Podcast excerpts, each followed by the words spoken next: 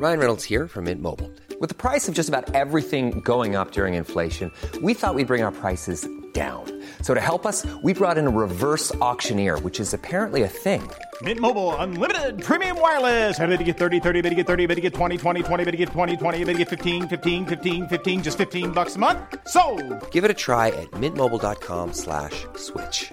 $45 upfront for three months plus taxes and fees. Promo for new customers for limited time. Unlimited more than 40 gigabytes per month. Slows. Full terms at mintmobile.com.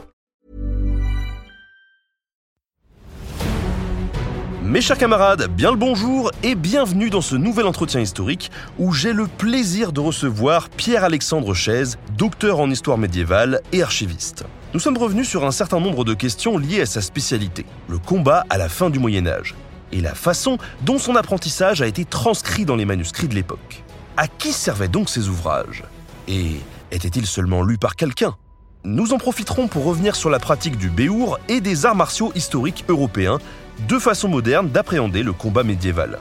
Pierre-Alexandre est également connu sous le nom de Docteur Bagarre sur les réseaux sociaux. Alors accrochez-vous à vos écouteurs et profitez bien de ce podcast. Bonne écoute. Ladies and gentlemen, the story you are about to hear is true.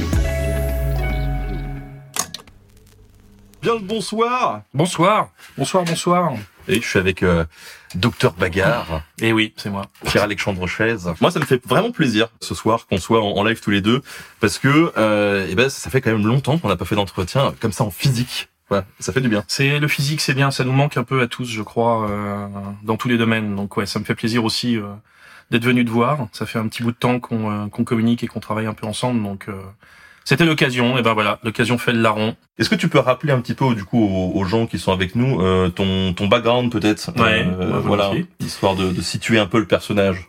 Alors, euh, je suis euh, multicursus en fait. J'ai, euh, je suis docteur en histoire. C'est mon ma formation principale, mon diplôme principal, même si le, le cursus universitaire était un peu euh, un peu plus complexe.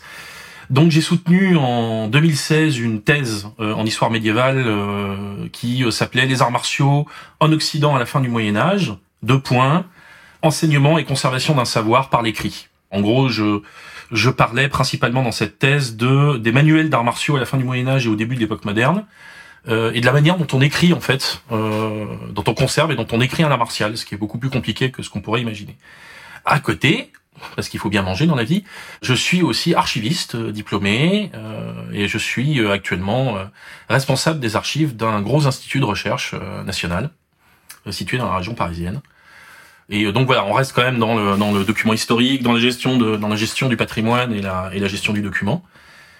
Euh, et voilà, et c'est mon cursus. À côté, j'ai été très très investi dans la communauté des arts martiaux historiques européens de, de 2000, euh, ouais à peu près, ouais, de, de 2000 2001 jusqu'en 2017 où j'ai pris un peu de recul pour plein de raisons euh, professionnelles, personnelles, etc. Euh, Il y a des gens qui continuent à m'écouter dans cette communauté, donc j'ai peut-être pas dit des bêtises, mais voilà, j'ai été très impliqué dans euh, le développement des arts martiaux historiques européens, euh, dans des débats qui ont agité cette communauté, euh, et de temps en temps, je, je continue d'ailleurs à, à fréquenter cette communauté. Je suis d'ailleurs en stage, je suis instructeur sur un stage à Dijon dans, euh, dans deux ou trois semaines, euh, du coutelas, c'est-à-dire du, du sabre à une main euh, fin 15e siècle.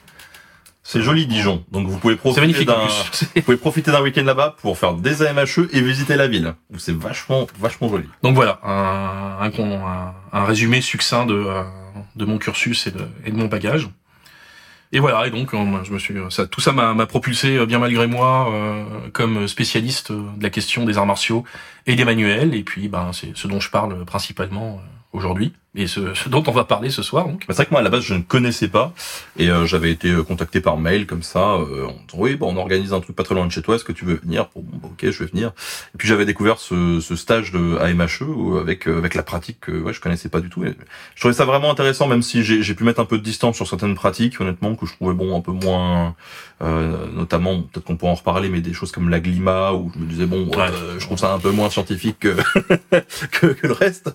Mais euh, qui était intéressant aussi quand même j'avais kiffé euh, aller à la rencontre de cette pratique. Donc les AMHE, d'ailleurs, est-ce que tu peux nous, nous définir un petit peu Ah. ce que c'est, d'ailleurs, justement? Les arts martiaux historiques européens. Pour dire une chose simplement, c'est faire des arts martiaux à partir de vieux bouquins. C'est vraiment résumé en, en une phrase. Hein. Euh, le- le- la démarche des arts martiaux historiques européens, elle a commencé simplement, elle a commencé euh, en découvrant des peut-être pas des manuels, mais des bouquins qui exposaient et expliquaient des techniques d'arts martiaux.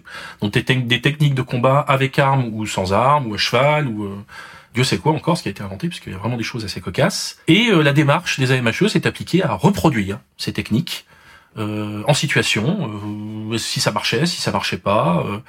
souvent avec un gros travail finalement d'expérimentation corporelle, parce que bah, parce qu'on tout n'est pas toujours décrit.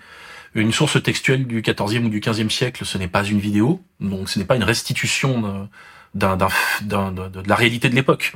C'est une, une explication d'un geste, euh, une volonté de transmission d'un geste, mais qui n'a aucune fidélité absolue. euh, Il y a des Même, choses qu'on dit même s'il y a des images. Il y a quelquefois des images. La majorité de, en fait, la majorité des sources médiévales euh, et modernes sont illustrées, surtout médiévales. Mais on a quand même des textes euh, qui sont pas du tout illustrés. Et l'illustration est quelquefois un faux ami parce que c'est fixé, c'est figé en fait une image. Et on sait pas trop toujours à quoi ça correspond. Quelquefois, euh, quelquefois des textes nous disent, euh, nous donnent une explication sur un geste et puis nous disent euh, tel que c'est montré sur l'image. Alors là, tout va bien, on a un repère, alors tout va bien. L'image est là, et puis elle est là. Et on sait pas pourquoi, on sait pas exactement à quoi elle correspond. Elle est là pour une raison, parce qu'on fait pas, on ne dessine pas la plume avec euh, des couleurs une image sur un manuscrit qui soit sur papier ou sur, ou sur parchemin pour rien. C'est pas un geste gratuit, c'est pas, euh, c'est pas pour la beauté du geste. Mais on sait pas trop pourquoi. Donc on essaye de bricoler. Et souvent, les AMHE, il y a du bricolage. On essaye de trouver des hypothèses qui répondent à des questionnements qu'on a sur un texte, sur une image, sur une pratique. Euh, ce qui est important à comprendre dans les AMHE, c'est que l'objectif est vraiment de restituer une technique, en fait. C'est vraiment, euh, l'ob- l'objectif est de restituer une technique en situation d'opposition à un ou euh, généralement à un contre un. Euh, et une technique historique. C'est-à-dire, le but n'est pas forcément d'être euh, un super guerrier avec une épée. C'est euh, évidemment l'objectif est quand même de d'effectuer un geste efficient, mais euh, l'objectif n'est pas d'être le meilleur tout le temps, sans arrêt, etc. Après, il y a des compétitions d'AMHE où là, évidemment, il y a des classements, il y a des... euh, là, oui, évidemment, le but est de gagner. Mais c'est une autre, c'est une autre forme d'approche de la discipline. À la base, les AMHE étaient vraiment une discipline où on cherchait à restituer des techniques ou des hypothèses techniques en se basant sur des sources historiques, tout simplement. Faire des arts martiaux avec des vieux bouquins. Voilà. Et, et pour pour ceux voilà pour ceux qui n'ont pas qui ont pas qui ont pas l'image, qui n'ont pas pu voir le, le reportage que j'avais pu faire sur euh, sur la chaîne YouTube, c'est vraiment ça. C'est-à-dire que on a des gars qui sont euh, souvent en jogging avec des une épée, euh, des un, un, un troisième qui est à côté avec un bouquin et qui lui dit euh, ouais pl- plutôt comme ça la jambe. Non on va pas va- non alors attends peut-être que tu peux tester ça. Euh, voilà c'est il y a vraiment de l'étude de bouquins et en même temps de la pratique physique Euh, quoi. voilà, c'est on part d'une source en fait, on part d'une source écrite la plupart du temps, et on essaye d'exploiter cette source écrite pour restituer avec notre corps d'homme moderne euh, ce que ça peut signifier, ce que ce que ça peut donner comme résultat. Alors, bien évidemment, quelquefois la source, euh, elle est mal transcrite ou il y a eu des erreurs de copie. Puisqu'au Moyen Âge, avant l'imprimerie, euh, pour transmettre un savoir, on copie en fait euh, avec un modèle, on copie à la main euh, un texte euh, et quelquefois on se retrouve à copier une copie ou à copier une copie de copie. Et dès qu'on fait une erreur, l'erreur se transmet dans toute la ligne derrière. Et tout le monde fait des erreurs. Hmm. Quand vous écrivez quelque chose, que ce soit au collège, au lycée ou après, quelquefois vous répétez un mot, quelquefois euh, vous sautez une phrase, ou alors vous avez une expression qui se qui se retrouve à un autre paragraphe et votre cerveau il fait le saut tout seul et vous vous en rendez pas compte. Ce qu'on appelle un saut du même au même en, en copie. Et n'importe quel copiste, même des professionnels, laisse échapper des erreurs. Donc imaginez quelquefois quand on essaye de restituer une technique où il y a possiblement des erreurs de transcription, possiblement des erreurs de copie à l'origine. Enfin, c'est compliqué. C'est compliqué. C'est pour ça que j'ai toujours attribué beaucoup d'importance au fait dans les AMHE de restituer une technique historique telle qu'elle. Puis si elle n'est pas super efficace, tant pis. Si elle colle à la source historique, c'est l'objectif. Il y a d'autres approches qui recherchent plus d'efficience, plus de hum, plus de radicalité. C'est des approches plus modernes qu'on peut critiquer ou qu'on peut qu'on peut apprécier. Euh, J'aurais quand même une vraie retenue par rapport à l'autodéfense et par rapport à l'utilisation des AMHE comme autodéfense, mais ça c'est un autre débat. Hum, hum. Mais euh, on l'a vu par exemple dans la, on a fait un reportage euh, avec euh, Guillaume Reich euh, sur les, les Gaulois où lui pour le coup il avait interprété le matériel où, où il s'était dit là ça c'était pas assez efficace, c'était peut-être qu'il il faisait autrement et il a trouvé quelque chose, des pistes via l'archéologie qui pourraient expliquer de nouvelles techniques quoi qu'on avait Bien sûr, jusque-là. bien sûr, il y a des gens qui font ça dans les AMHE. Il y a euh, notamment des gens d'ACTA, donc l'association de Brice Lopez qui fait de la gladiature, donc du combat de gladiateurs et, euh, et des sports olympiques euh, aussi, sports olympiques antiques, hein, je précise. Et ils, se battent d'ailleurs dans l'épisode des Gaulois. Et exactement, c'était euh, c'était une partie de l'équipe qui était là-bas. Euh, Brice Lopez, il a commencé pareil en, en étudiant euh, les euh, et ces gars, ils ont commencé en étudiant les panoplies, ce qu'on appelle des panoplies euh, ou des armaturas euh, de gladiateurs. Euh, tester in situ en fait avec des armaturas, donc avec l'équipement des gladiateurs, avec des descriptions très succinctes de combats de gladiateurs, des représentations épigraphiques, des représentations de bas-reliefs. Puis ils ont expérimenté, ils ont expérimenté, ils ont expérimenté, et ils ont proposé des hypothèses euh, qui ont fait bouger des choses et qui ont fait bouger des lignes. Là, on est sur une autre forme de restitution, mais on voit bien, et vous le voyez tous, hein, qu'on part de la source, c'est-à-dire soit le matériel, soit les représentations, pour proposer des interprétations. L'interprétation en elle-même, elle n'est pas historique, elle n'est pas validante. C'est la source qui est validante, c'est la comparaison avec la source qui est validante. Il y a une autre personne qui fait ça très bien, c'est Gilles Martinez qui à euh, Montpellier, qui lui travaille sur le combat féodal, donc euh, le combat juste avant la période des manuels d'arts martiaux, donc euh, 13e siècle à peu près, et qui fait un boulot incroyable sur le combat féodal, euh, sur le combat euh, piéton avec des grands boucliers en amande et, euh, et la lance ou le grand bouclier en amande et l'épée. Si vous êtes euh, curieux, n'hésitez pas à regarder ce qu'il fait. Hein, D'ailleurs, euh, Gilles Martinez, euh, comme ça s'écrit. Quand on, on pense reconstitution de combat, la question est volontairement provocante. Où est-ce qu'on place les gens qui font du béour justement? Alors le béour, hein, pour ceux qui ne, qui ne connaissent pas, vous verrez aussi sur sur YouTube, on a fait un reportage là-dessus. Des types dans des armures médiévales qui du coup euh, vont s'affronter. Ça peut être du duel, du 3 contre 3, du 5 contre 5, du 21 contre 21. Il y a plein de catégories et ça se tape dessus à coups de hache et d'épée ou de masse. Et je sais qu'il y a une partie de la communauté béour qui dit bah voilà, euh, on ressent vraiment euh, comme on pouvait se battre à l'époque. Qu'est-ce que tu en dis? Parce que je sais qu'il peut y avoir des, des oppositions entre les, les, les communautés Béour et, et AMHE justement. C'est compliqué. Le, la, la question du BO est une question qui est compliquée en fait, contrairement à ce qu'on pourrait imaginer. C'est pas c'est pas quelque chose qui s'évacue d'une d'un revers de main. C'est sûr. Euh, ça fait ça fait deux trois ans hein, que j'ai pas j'ai pas acheté un coup d'œil. C'est-à-dire que je me suis pas plongé dans les textes réglementaires du BO, etc.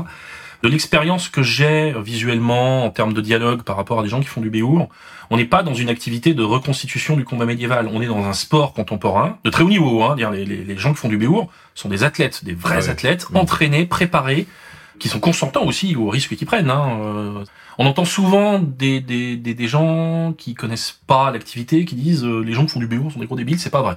Les gens qui font du béour sont des techniciens, des techniciens du combat de masse, euh, des techniciens de euh, des techniciens d'un sport de combat euh, plutôt violent, mais d'un sport de combat. Hein, c'est pas n'importe quoi.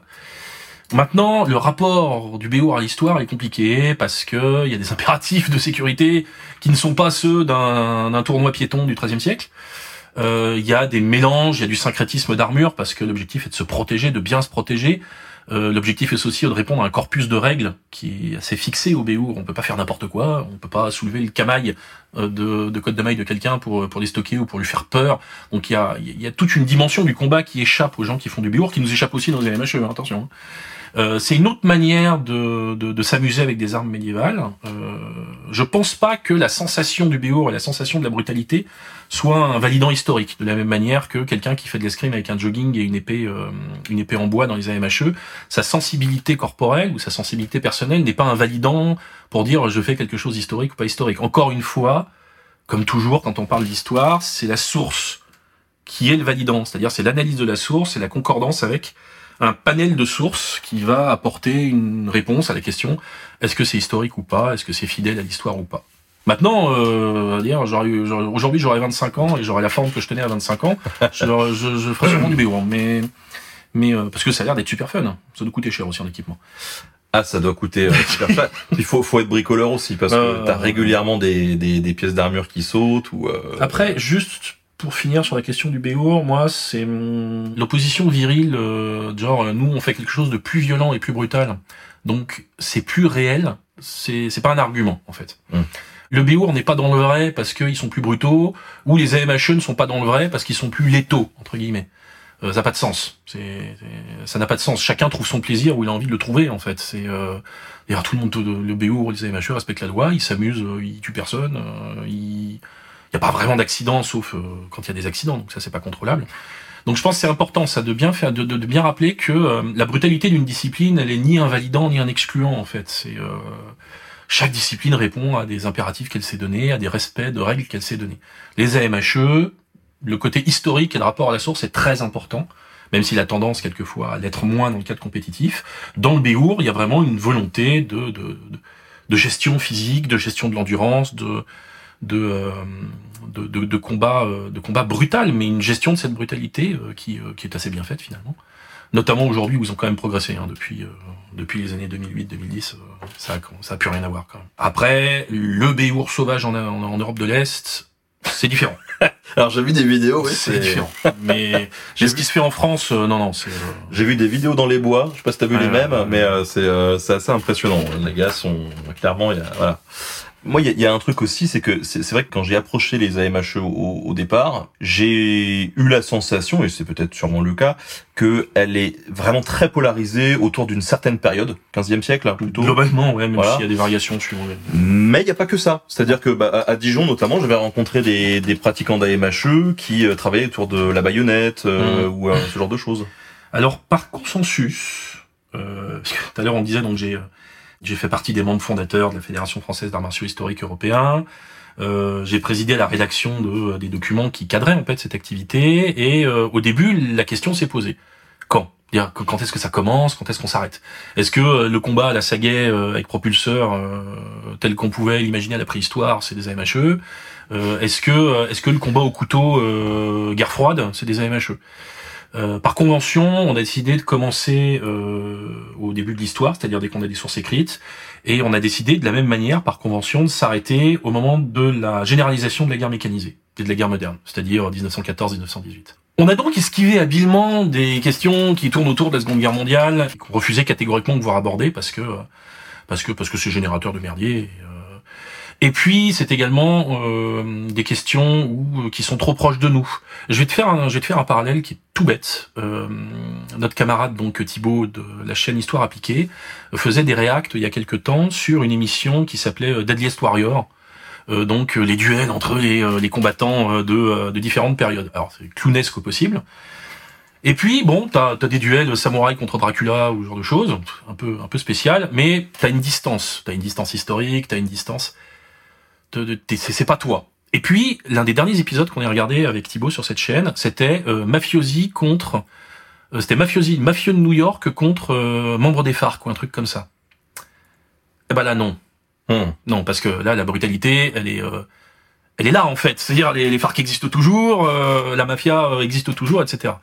Donc aussi dans les AMHE, on avait choisi de euh, de, de, de- reculer jusqu'à un moment où décemment plus personne de vivant Ouais. ne peut être touché par les sujets qu'on aborde, les disciplines qu'on aborde. Parce que quand on parle d'arts martiaux, on parle euh, de de- d'armes, on parle de coups, on parle potentiellement de morts, de blessés.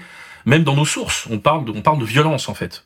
Et euh, je suis pas là pour dire que la violence c'est mal, la violence c'est bien, mais on parle de violence. Donc, distance, se distancier par rapport à cette violence nous avait semblé être une bonne idée. Et quand on reste dans ces bornes, donc euh, début de début de l'histoire, 1914-1918, et le territoire européen, donc euh, c'est ça aussi, ça mériterait d'être discuté, mais en gros tout ce qui correspond, euh, tout ce qui correspond à l'Europe, donc euh, à partir des pays scandinaves jusqu'au euh, jusqu'à la Sicile, et puis de Brest jusqu'à euh, jusqu'à l'Ural, on est à peu près dans cet espace géographique et chronologique, donc la bande que je t'ai expliqué. Et là, très large. tout ce qu'on peut trouver comme source technique ou comme équipement qui permette de restituer une pratique martiale peut être utilisé. Mais il faut qu'il y ait quelque chose. Et on peut pas, on peut pas prendre une épée ou prendre, je sais pas moi, une serpe, euh, une serpe à découper des, à découper du blé euh, dans un pays scandinave, euh, bosser trois ans avec et puis dire ah bah, j'ai reconstitué un art martial. Non, c'est pas comme ça que ça marche. Alors moi je vais foutre le bordel chez, les- chez, chez les Vikings, mais justement moi ce qui m'avait choqué sur le le- l'aspect de la glima par exemple, c'est qu'on m'avait expliqué qu'effectivement les AMHE, bah fallait qu'il y ait des sources. Et quand je me suis, j'ai commencé à me renseigner sur la glima, donc c'est du c'est du combat euh, viking. La lutte scandinave. Euh, voilà, la lutte scandinave. Euh, je fais, mais du coup, c'est quoi les sources? On me dit, euh, bah, c'est principalement des maîtres qui enseignent à des élèves depuis euh, longtemps. Je me suis dit ah donc euh, en fait chaque maître peut mettre le truc un peu à sa sauce et puis euh, voilà. Et, et du Mm. coup j'étais un peu partagé par. euh, C'est compliqué. L'exemple de l'agrément, en fait, il est bon euh, parce que ça m'amène à parler d'un autre truc. Généralement, dans les AMHE, on considère qu'il faut qu'il y ait une rupture de transmission pour qu'on parle d'arts martiaux historiques. Ce qui nous permet déjà de, de, de, de, sortir l'escrime euh, classique de notre, de notre champ d'application, pour pas se fâcher et pour éviter les disputes. Mais ce qui permet également, encore une fois, de nous rattacher à cette source historique. Le cas de la Glima, il est compliqué parce qu'en fait, notre source, c'est quelqu'un qui dit avoir appris de gens qui euh, connaissaient euh, les arts martiaux ancestraux euh, scandinaves. Euh, et je suis pas un spécialiste de la culture orale, donc je serais bien normal de dire quels sont les outils pour valider le fait qu'une histoire orale est réelle ou fantasmée.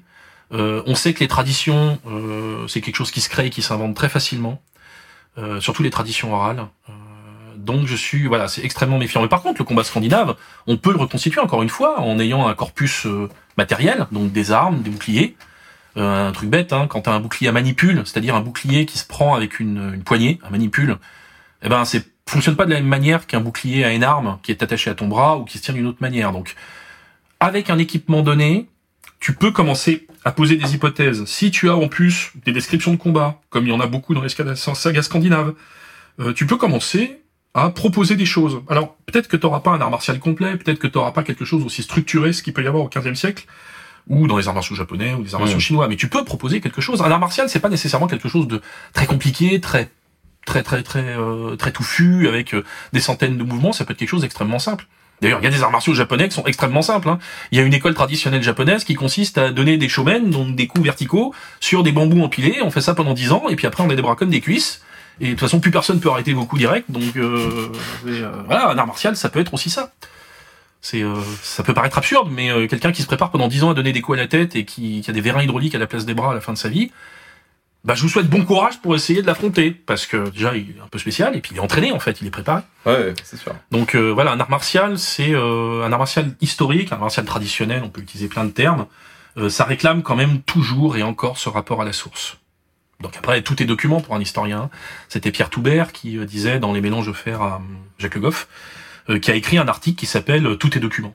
Bah oui, tout est document en fait. Tout, euh, tout. euh, si euh, dans, dans 500 ans cette table ce sera un document, mon t-shirt ce sera un document, les post-it sont des documents. Un historien peut faire parler n'importe quoi en fait, avec avec une bonne méthode et en croisant les sources et en prenant du temps et en étant prudent dans ses hypothèses et en étant conscient de ses biais d'analyse aussi, euh, il peut tout faire parler. Donc tout est document, mais il faut un document à la base. Oui. Ce live Twitch sur un, vieux serveur Amazon dans 500 ans, euh, peut-être. En espérant qu'on ait toujours les moyens de les lire et- et qu'on ait les connects.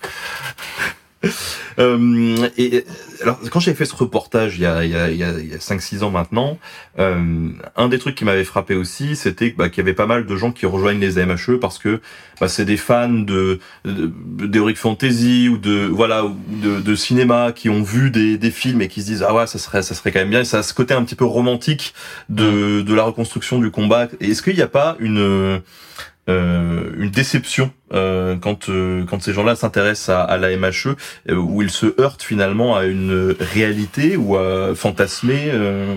C'est une bonne question. Euh, là encore, je suis pas sociologue de. y je, je- on- je connais quelqu'un. D'ailleurs, je ferai peut-être un entretien avec elle sur ma chaîne Twitch cette année. Hein. Révélation. Il y a une, une ethnologue qui bosse à la fac de Besançon, qui, qui est une spécialiste de l'histoire vivante, qui avait, qui avait analysé un petit peu ça. Et oui, les, euh, les communautés euh, geeks, les communautés culture pop sont un vrai public. En fait. Mmh. Elles sont un vrai public de, euh, de l'histoire vivante en général. Et je saurais pas dire s'il y a une déception. Et oui, mais oui, il y a une. Mais dans tous les arts martiaux, hein, tu sais, euh, dans tous les clubs d'arts martiaux en début d'année, il y a beaucoup de gens qui s'inscrivent et puis il y a beaucoup de gens qui partent. Euh, Pour une raison très simple, c'est qu'en fait, euh, de, bah, c'est pas évident. Ah bon, pas facile. on transpire. Moi, je j'ai vu Karate Kid, euh, je suis allé faire du judo, euh, j'ai eu mes deux carrés jaunes là sur ma ceinture blanche et puis euh, voilà, hein, c'est bon. C'est pas facile en fait. C'est vraiment c'est vraiment pas facile. Et euh, bah, comme pour tout, hein, si on si on si on s'attendait à un truc fun et qu'en fait on se rend truc, on se rend compte que c'est un truc qui va nous demander plus d'efforts que ce qu'on était capable de faire ou ce qu'on était prêt à faire, ce qui est pas une critique. Il y a tous dans la vie des trucs où on aime bien et puis on n'est pas prêt à faire des efforts. Donner un exemple bête, moi les jeux vidéo, j'y joue depuis que j'ai 7 ans. C'est un truc où j'ai jamais fait d'efforts. Hein. Les Dark Souls, les jeux très exigeants, ça m'emmerde. Pour dire les choses très simplement. Et, euh, et j'aime pas ça, donc euh, je fais pas d'efforts. Donc euh, j'y joue et puis quand ça me saoule, bah tant pis. Euh, Bah il y a des gens les arts martiaux c'est pareil, ils sont déçus. Bon bah après ils y reviennent, peut-être qu'ils ils tombent aussi quelquefois sur le mauvais club. Ça aussi c'est important. Si vous par exemple si un jour vous voulez faire des arts martiaux, un sport ou des MHE, renseignez-vous sur le club avant parce que la- la- la- l'atmosphère du club, les ambitions du club vont déterminer euh, la manière dont ça va répondre à vos envies. C'est euh, si vous êtes si vous tombez sur un club d'arts martiaux qui fait beaucoup de compètes et que vous n'êtes pas compétitif, c'est pas un mal d'être compétitif, c'est pas non plus un mal de ne pas être compétitif. Mais si vous n'êtes pas compétitif et que vous tombez sur une bande de compétiteurs, ça va être un enfer. Parce que vous allez tomber face à des gens qui sont dans une logique de dépassement de soi et euh, dans une logique de travail jusqu'à la douleur, qui s'infligent eux-mêmes, hein, ils l'affligent pas forcément aux autres, ils s'infligent eux-mêmes. Et du coup, euh, vous n'allez pas tenir le coup euh, si, si vous n'avez pas le mental pour. euh. Et inversement, si vous êtes là pour si vous êtes là pour faire de la compète et que vous êtes en face de gens qui sont à la cool, euh, qui veulent lire des sources historiques et les appliquer tranquillou avec des épées en nylon et un petit masque, pareil, vous allez vous faire chier. Donc euh, voilà, il faut toujours bien répondre, il faut toujours savoir où on va, de toute façon, hein, c'est euh, un peu toujours pareil. Et pour répondre finalement à ta question, oui, il y a une véritable envie de la part des, des, amateurs de pop culture, des amateurs d'heroic fantasy, de d'expérimenter eux-mêmes ce dont ils ont rêvé en film, en jeu vidéo, en série, c'est bien normal. J'ai commencé un peu comme ça. hein. Et dans, dans les films, justement, tu trouves que euh, parce que le combat médiéval euh, en général, bon, c'est euh, il y a à boire et à manger. T'as t'as vu des choses bien quand même euh, dans- Ouais, ouais, il y, a des- ouais. il y a des choses, il y a des choses quelquefois qui sont pas mal. Que ce soit en cinéma ou en jeu vidéo d'ailleurs, Ouais, parce que je parle de jeux vidéo donc. euh. Euh, Il y a des choses qui sont pas mal. Très souvent, c'est les choses les plus simples hein, qui sont euh, qui sont qui sont plutôt efficaces. Alors, il y a toujours en, en- en cinéma euh, l'excellent film le The Duelist de Ridley Scott qui qui retranscrivait très bien l'horreur qu'est un duel à l'arme blanche. Euh, Il y a souvent un truc qui est bien fait dans les dans, les films en fait et de manière paradoxale, c'est les combats au couteau. Parce qu'on trouve en fait des spécialistes de combats au couteau assez facilement. Et on se retrouve avec des gens qui font souvent du corps à corps au couteau, euh, qui euh, qui est techniquement juste, qui ne montre pas toutes les blessures horribles qui arrivent au combat au couteau, parce que c'est affreux le combat au couteau. Euh, mais, euh, mais souvent, techniquement, c'est juste en fait. Par exemple, euh, un exemple bête, le dernier Dune, le, le Dune de Denis Villeneuve, euh, les combats au couteau sont très bien. Ils sont pas très bien filmés, mais ils sont très bien euh, chorégraphiés. Notamment le dernier combat contre Jamil, il est vraiment très bien. Qu'est-ce que j'ai vu d'autre comme euh, comme bon euh, Si, il y avait Arne, Chevalier du Temple. Je sais pas si tu l'avais vu ce film. Oui. Euh, Il y a un très bon film scandinave qui est un peu le Kingdom of Heaven de scandinave, qui s'appelle Arne, Chevalier du Temple, qui est un énorme film qui s'étoffe sur trois ou quatre heures, je crois, euh, qui raconte l'histoire de- d'un jeune scandinave qui va faire les croisades et puis qui revient ensuite en Scandinavie pour devenir roi. Et il y a des scènes de combat qui sont parmi les plus impressionnantes que j'ai vues filmées pour du combat euh, époque croisade, notamment du combat équestre. Après, l'acteur principal a grandi dans un haras, et donc il est quasiment né à cheval, donc ça aide. Mais voilà, un truc bête, les scènes de combat équestre sont très impressionnantes. Puis dès, que- dès que tu rajoutes des animaux, ça devient dur. hein. C'est horrible. Ouais, c'est ouais. le combat. alors, les arts martiaux à cheval, c'est vraiment compliqué. C'est vraiment très compliqué parce que il y a une, il y a, il y a, il y a, il y a, il y a un, il y a un tiers, hein, et puis un tiers qui comprend pas ce qu'on lui dit et qui est souvent très énervé quand il y a du monde autour. Donc euh, c'est pas évident. Puis en jeu vidéo, en jeu vidéo, euh, qu'est-ce que je pourrais te prendre comme exemple? Euh, Kingdom Come. ben voilà, par- parlons de Kingdom Come. Euh, parlons de Kingdom Come que tu avais beaucoup aimé quand tu avais fait ta ta, ta ta rétrospective sur. euh, Ah, moi j'ai aimé, j'ai aimé l'univers et tout. Puis en parlé plus, sur il y Arte, avait- en plus, Il y avait, euh. ouais, et puis il y avait un affect parce qu'en plus moi j'ai j'ai été à Prague, Mm. euh, j'ai rencontré les équipes, euh, j'ai pu voir un petit peu les trucs, j'ai participé à des événements avec eux, donc il y avait cet affect-là qui rentre aussi quoi dans, en ligne de compte forcément. Euh, Kingdom Come, il y a plein de trucs à en dire. En fait, Kingdom Come, c'est un échec brillant parce que, euh, euh, en termes de culture matérielle, il y a un travail qui est hallucinant sur Kingdom Come. Euh, a la reconstitution architecturale est absolument brillante. Les forêts sont magnifiques et ressemblent probablement à ce que devaient être les forêts médiévales. Euh, la campagne également. Euh, on voit bien que c'est un monde qui est vide entre des espaces de population euh, clairsemés. Euh, la grande réussite du jeu, c'est son système d'armure et de vêtements, qui est vraiment très bien foutu. Euh, les armures et les vêtements se superposent de manière très logique, il y a très peu de bugs de texture. Euh, le système de combat fait que l'armure rajoute euh, du prestige quand elle est propre, etc. C'est très bien fait. Après, il y a le- système de combat, et là, c'est un autre problème. Ils ont raconté qu'ils avaient fait un système de combat historique en cherchant à reproduire des interprétations modernes de sources du XVe siècle, de fin du XVe siècle, en parlant du début du XVe siècle. Euh, et ils ont cherché à faire un seul système sur des pratiques protéiformes, et c'est très compliqué. En fait, ils ont copié des gestes, et cet argument du geste copié euh, servait de caution historique, ce qui est dommage. Parce que, ce que je disais, l'armure, ils sont pas contentés de copier des armures, ils ont inventé et essayé de restituer un système de, de gameplay avec l'armure. Euh, elle, elle diminue ou elle accentue la discrétion, elle accentue ou elle diminue ton, ton sex appeal vis-à-vis des femmes ou ton ou ton ou ta prestance vis-à-vis des gens à qui tu parles, etc., etc. Donc c'était pas de la copie. Pour les gestes, c'était juste de la copie en fait. C'était un, jeu avec un QTE. Dès qu'on voyait apparaître le bouclier vert, on cliquait. Euh, bon, ça paraît. Quand on a compris qu'il faut prendre la même garde que l'adversaire et cliquer sur le bouton, cliquer sur un bouton quand le bouclier vert apparaît, eh ben euh, on part et on fait une riposte. Voilà, c'est pas euh, c'est pas formidable. À l'inverse, euh, le tout petit studio Kubold euh, qui fait Elish Quart, euh, qui est un qui est un versus fighting à l'arme blanche, c'est probablement le meilleur jeu de baston à l'épée que j'ai jamais vu de ma vie. Et c'est une version alpha ou une pré-alpha. Euh, il est assez incroyable parce que euh, parce que le, le- la, la maigre équipe de développeurs, je crois qu'ils sont un et demi, euh, arrive à faire des trucs. euh, bah, en fait, ils ont compris comment marche l'escrime et surtout ils ont compris ce qui est fun dans l'escrime. Mm. Et ce qui est fun dans l'escrime, c'est le timing. C'est tout en fait. C'est pas les grands gestes, c'est pas non, c'est le timing qui est important dans l'escrime. C'est le timing et la distance. Et ils ont fait un jeu de timing et de distance. Et ça marche. Enfin, en tout cas, moi j'adore. C'est euh, si tu l'as jamais essayé d'ailleurs, je te le Bah conseille. non, il est dispo où? Euh, sur Steam et puis euh, globalement un peu partout. Euh. Et vraiment, ouais, euh, Elish Quart, euh, si vous avez l'occasion, je leur fais toujours de la pub sur ma chaîne Twitch, mais euh, il faut pas hésiter si on aime bien les combats à l'arme blanche. euh, c'est euh. et puis euh, il y a régulièrement de la, de la mise à jour. Là, par exemple, dernièrement, ils ont rajouté une gestion du contact entre les lames, ce qui fait que maintenant, euh, quand les lames se collent ou, euh, ou jouent l'une contre l'autre, elles vont euh, elles vont obliquer différemment, et puis euh, ça va te permettre de mieux te défendre par rapport aux estocs ou euh, ou de gérer ton avancée plus intelligemment. Et on revient au jeu de timing et de distance qu'ils cherchent à mettre en place. Si euh, si tu connais, si des gens du chat connaissent, en fait, ils ont voulu faire un héritier spirituel à Bushido Blade, qui était sorti sur PS1 il y a ouf, longtemps. Donc voilà, deux exemples d'approches différentes entre de la copie, copie, copie vraiment où on cherche à, à, à copier visuellement le Moyen Âge. Alors ça marche très bien pour la culture matérielle, moins pour la culture technique, très très mal pour la culture, euh, pour l'histoire culturelle en général. Parce qu'on pourrait en parler. euh, on pourrait en parler beaucoup du, euh, par exemple, de la représentation des migrants dans l'histoire, puisque c'est une histoire de migrants en fait, c'est une histoire de réfugiés. C'est l'histoire d'une d'une ville qui se fait raser par euh, par par des coumans, et euh, et donc il y a une colonne de réfugiés qui euh, qui arrive dans une ville voisine. Eh ben c'est jamais traité, jamais.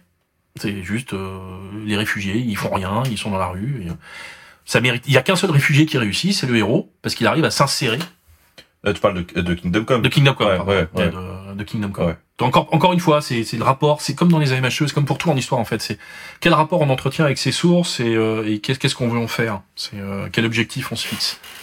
Alors, justement, les sources, on va y revenir. Euh, parce que, donc, depuis tout à l'heure, on parle des AMHE et du fait qu'on se repose sur des sources. Ouais. Mais du coup, t'es fatalement limité par ce que l'on trouve. Ah bah on est toujours limité. Hein. euh, quand on est historien, on on on ne- on n'est pas un- on n'est pas un canal vers le passé en fait. On n'est pas euh, on n'est pas un portail temporel où les gens regardent le passé à travers nous. Non, on écrit une histoire à avec avec les sources qui sont disponibles. Et ça, ça faut le rappeler parce que il y a dans, je pense que dans la, la vision du grand public, Mhm. beaucoup de gens ne le comprennent pas. C'est euh, c'est l'histoire l'histoire qu'un historien écrit, euh, c'est une histoire de son temps à lui. C'est euh, moi j'écris comme un homme né en 1980 et tous les mots de son phrase sont importants comme un homme né en 1980. Je n'écris si j'étais euh, si si j'étais une femme née en 75 ou une femme née en 95 ou un homme né en 95, j'écrirais pas de la même manière. J'aurais pas le même rapport à mon réel, donc j'aurais pas le même rapport aux sources, donc je me poserais pas les mêmes questions, parce que j'aurais pas le même vécu, etc. Donc j'aurais pas les mêmes biais tout simplement. Mmh, sûr. Et donc forcément, l'histoire que je vais raconter sera pas la même. C'est euh, parce que je me focaliserai sur telle chose ou telle chose ou telle chose. Mon histoire des arts martiaux, euh, l'histoire des arts martiaux occidentaux que j'ai écrit dans mon travail de doctorat et que j'essaye de, de travailler depuis, euh, c'est une histoire qui est basée sur les choses qui m'apparaissent importantes. Donc la pédagogie, la culture de l'écrit, la manière dont on écrit une technique. Euh, des gens auraient pu euh, choisir de l'analyser différemment. Des gens le font. Euh, mon collègue Pierre-Henri Bas, qui a fait une thèse sur le, euh, les lettres de rémission, donc le corpus de documents judiciaires, quand quelqu'un demande pardon au roi, il écrit une lettre pour dire oui, euh, j'ai j'ai tu- j'ai tué ce marchand, euh, mais euh, d'une part il l'avait mérité, Et puis d'autre part, je vous aime beaucoup, donc euh, pardonnez-moi. Bon, c'est souvent plus compliqué que ça, je résume. Euh, et ben voilà, il a abordé les arts martiaux en comparant les livres techniques avec ses lettres de rémission, où souvent on décrit ce qui s'est passé, pour voir si les bouquins d'arts martiaux répondent à une réalité de l'époque. Ben Voilà, c'est une autre forme d'approche, Mhm. une approche qui est plus juridique que, que la mienne, euh, etc., etc. On pourrait écrire une histoire des arts martiaux en parlant de la souffrance. Moi, j'aurais, si j'avais continué en thèse, si j'avais continué mon, si j'avais continué après le doctorat, j'aurais beaucoup aimé faire une, une, faire mon HDR, donc mon habilitation à diriger des recherches. J'aurais beaucoup aimé la faire sur la Saint-Barthélemy comme, euh, comme, en fait, les descriptions de la Saint-Barthélemy comme euh, une représentation de cette violence armée, en fait. C'est-à-dire mettre de côté la Saint-Barthélemy comme euh, phénomène de guerre de religion et regarder tout simplement comment elle témoigne des pratiques de la violence armée à l'époque. C'est-à-dire, concrètement, comment est-ce qu'on a massacré ces gens? Est-ce qu'il y a des habitudes de massacre? Est-ce qu'il y a des points communs? Est-ce qu'il y a eu des divergences? Est-ce que ces points communs étaient culturels ou pas? C'est-à-dire, est-ce qu'on a cherché à, à massacrer symboliquement, d'une certaine manière, avec tel type d'outils, euh, les, les- les protestants pour marquer Est-ce que, est-ce que, par exemple, le- l'introduction des techniques de combat euh, italiennes euh, fin du 15e, début du 16e siècle, euh, est-ce que ça a modifié cette violence, en fait? Ou pas? Est-ce que on a massacré avant la Saint-Barthélemy et après la Saint-Barthélemy? Est-ce que c'était les mêmes formes de, de meurtre, de violence armée, etc., etc. Donc on a tous des manières différentes d'analyser ce genre de choses. C'est ça qui est très important. C'est, il faut toujours multiplier vos sources en fait. Hein. Il faut toujours multiplier ce que vous lisez. euh, le- ça, ça paraît bête, mais euh, si vous voulez avoir un bon écho de, de la situation d'un pays, eh ben vous lisez un journal de gauche, et un journal de droite, et puis vous regardez comment ça diffère et vous analysez. Et ben pour l'histoire c'est pareil. Vous euh, vous essayez d'analyser une chose et puis vous analysez avec un autre biais. Vous regardez s'il y a des choses qui concordent, qui concordent pas. Est-ce que vous êtes trompé sur telle chose, sur telle autre chose? Puis de là vous arriverez peut-être à faire surgir un petit peu de vérité, un Mhm. petit peu. On est tous conscients en tant qu'historiens que 90% de ce qu'on raconte, euh, soit nous-mêmes on le remettra sur le marché, sur le, le- le métier, soit quelqu'un d'autre va le faire. On n'a pas l'ambition d'écrire de, euh, enfin en tout cas les vrais historiens n'ont pas l'ambition d'écrire des choses euh, figées dans le marbre. Ouais. Et, moi je suis pas sénateur romain. hein. Et justement, alors toi, le, le corpus de texte sur lequel tu as travaillé, c'était lequel? Alors moi j'ai travaillé, euh, si Pierre-Henri est là, il doit rigoler, sur tout. Alors, bien. Comment, comment parler de tout? J'ai travaillé sur tout le corpus manuscrit, c'est-à-dire le corpus écrit à la main, de la fin du XIVe siècle jusqu'à la fin du XVIe siècle. C'est-à-dire quand ce corpus manuscrit commence à être réellement remplacé dans la pratique de l'écriture par l'imprimé. Parce qu'au XVIe siècle, on a une période bâtarde où en fait on continue à produire des ouvrages qui ressemblent beaucoup à des ouvrages médiévaux, mais on les imprime. Ah donc euh, toi t'aimais la source euh, relou quoi. Ouais, Vraiment, ouais, ah, non, attends, c'est, y a- y a- non, c'est- ça c'est, c'est un, c'est, c'est, c'est, une, c'est une fausse impression. Non mais parce que moi, il y a pas longtemps j'ai fait un truc à l'école des chartes. J'ai essayé de lire quelques trucs. Alors voilà, après c'est de l'entraînement, c'est un vrai métier. En fait, Euh, j'ai rien compris. les, les, les médiévistes ont cette immense chance euh, d'avoir des documents qui sont difficiles à lire, mais de pas en avoir trop. Parce que le véritable cauchemar, c'est quand on a commencé à imprimer énormément et à produire beaucoup de documents administratifs. Et alors là, c'est l'enfer. Les modernistes, les historiens de l'époque moderne, je ne sais pas comment ils font pour s'y retrouver. Parce qu'entre les imprimés, parce que alors, quand on commence à pouvoir reproduire du bouquin à la chaîne, alors, ne vous inquiétez pas, hein, l'être humain pour euh, pour produire, il produit. Donc euh, on produit, on produit, on produit. Alors dès qu'on a du papier aussi, on commence à, à créer une administration qui elle-même a une administration pour gérer l'administration. Donc tout ça, ça crée de l'écrit. Et euh, non, non, au Moyen Âge, on a de la chance. Les, euh, les documents sont quelquefois difficiles à lire parce que c'est pas toujours nos écritures, c'est pas nos modes d'écriture, c'est pas nos manières d'avoir un rapport à l'écriture, mais ça reste des, des volumes, des quantités de documents qui sont gérables. Euh, par exemple, moi, j'ai analysé, ouais, on peut dire une petite centaine de manuscrits euh, et une, une trentaine d'imprimés à peu près qui euh, traitaient beaucoup de, de savoir qu'on trouvait déjà avant en, manuscrit. La véritable, la véritable difficulté, c'est qu'il y avait cinq langues. Donc euh, il y avait des bouquins en latin, il y avait des livres en allemand, beaucoup d'allemand, beaucoup beaucoup d'allemand. 75% du corpus est rédigé en allemand en fait. Euh, de l'italien, alors plus de l'italien, du Veneto, c'est-à-dire du dialecte du nord de l'Italie, euh, de l'anglais médiéval, qui est un cauchemar affreux, euh, et du, il y a un bouquin en moyen français qui est parfaitement lisible. Euh, Il y a des bouquins espagnols au XVIe siècle que, qui n'avaient pas forcément été découverts au moment où j'ai écrit ma thèse, donc il y aura peut-être un, un petit chapitre à faire en plus Voilà un exemple bête. Euh, j'ai pas traité du corpus espagnol, hispanique dans ma thèse, alors que j'aurais- pu le faire si j'avais eu euh, deux trois ans de plus ou euh, si je les avais connus à l'époque. Et c'est pas grave. Voilà, euh, bah, j'en ai pris conscience depuis, je les ai intégrés à mon catalogue, euh, j'ai réfléchi un peu dessus et puis, euh, puis voilà. Donc il a fallu que tu maîtrises quand même tous ces langages, quoi. Ouais. Je les ai appris. Enfin, je les ai appris. J'ai appris à les lire. hein, attention, hein, j'ai appris à les lire. J'ai pas appris à les parler. Euh, et après, l'avantage, c'est que c'est des documents techniques. Donc en fait, euh, c'est comme quand tu lis une. Ça paraît bête, mais c'est comme quand tu lis une notice ou que tu lis une recette de cuisine. Je prends souvent le, la comparaison. Les mêmes mots reviennent, les mêmes expressions reviennent. Dans une recette de cuisine, euh, les mots, le corpus de mots techniques, il est assez limité. Euh, faire cuire, faire, enfin limité. Ça veut dire pas qu'il y en a beaucoup, mais c'est souvent des choses qui reviennent Ouais. faire cuire, découper, faire rissoler, etc.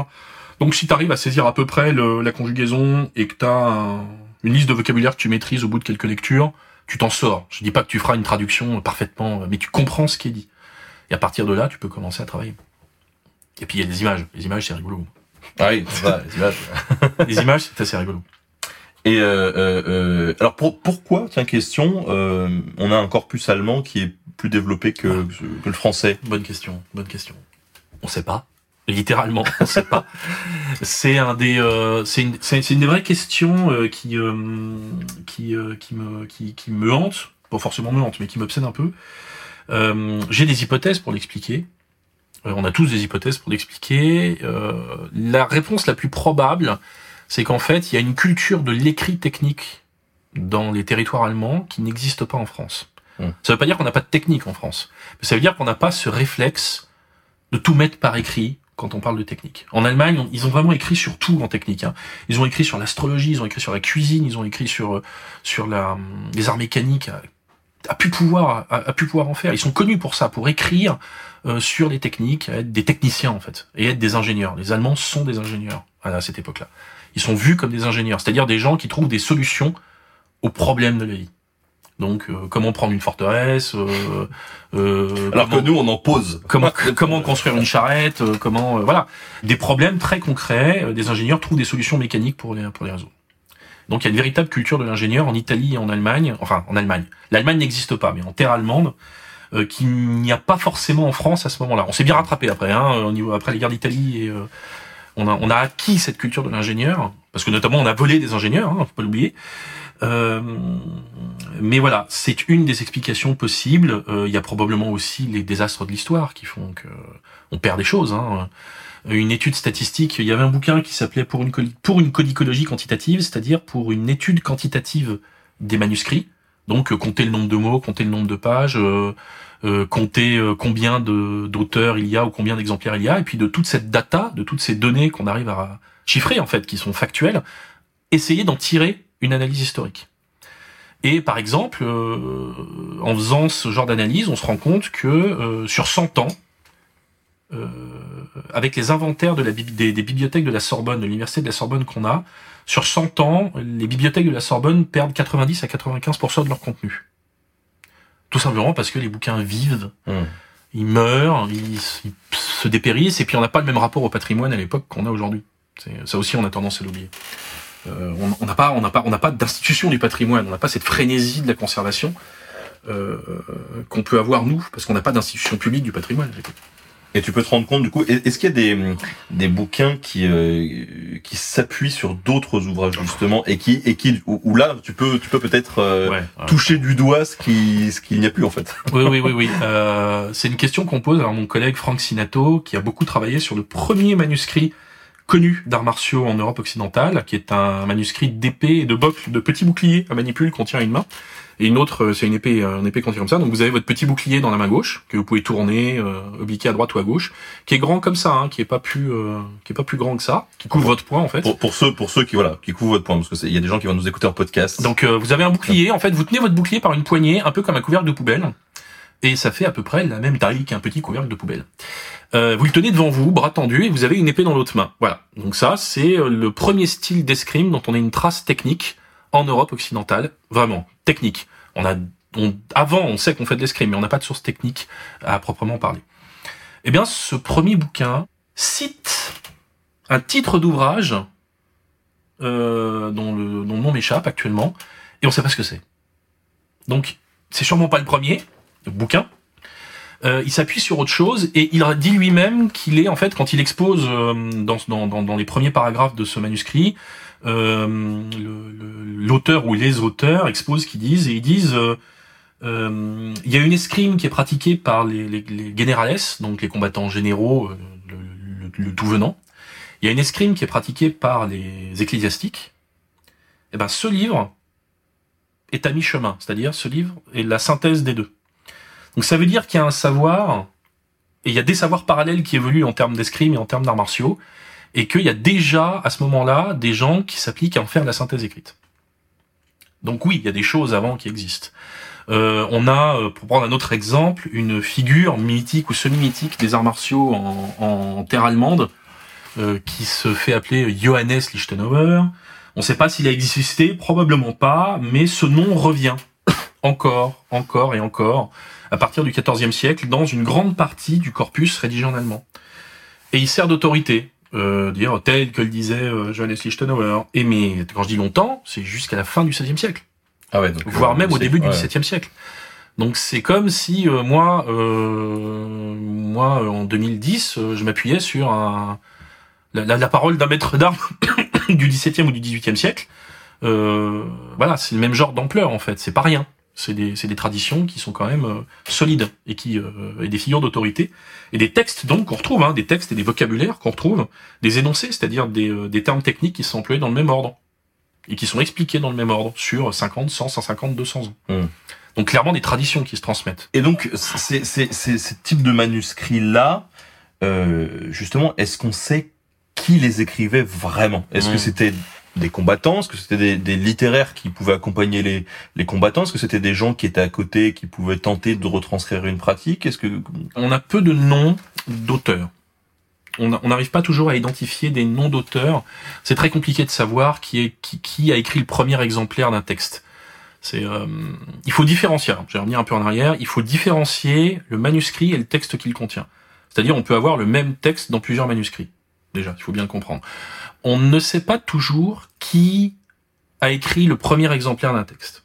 Ça, c'est très compliqué à savoir. Qui, euh, qui a écrit, qui est l'autographe en fait de quel est l'autographe d'un texte? L'autographe, c'est-à-dire l'auteur, le premier auteur a écrit le, qui a écrit le texte. Maintenant, quand on arrive à, à retracer l'historique de ces bouquins, quand on arrive à identifier quelques auteurs, on a quand même plusieurs profils qui se dégagent. Dans la sphère allemande, dans la sphère germanique en général, ce sont des gens qui connaissent le métier des armes, mais euh, ils s'adressent principalement à un public de la bourgeoisie urbaine, c'est-à-dire des, euh, des, gens qui vivent en ville, qui ont de l'argent, euh, qui ont souvent des responsabilités au sein de l'administration de la ville, euh, un statut, et, et qui pratiquent une certaine forme de violence au XVe siècle, beaucoup en mimétisme avec la violence aristocratique en fait, puisqu'en fait ils récupèrent, ils font, ils font du mimétisme par rapport aux élites aristocratiques. Dans le monde italien, ce sont souvent des combattants qui sont très très proches du milieu des condottières, donc des capitaines mercenaires. Ils ne sont pas eux-mêmes, mais ils sont proches de ce milieu-là.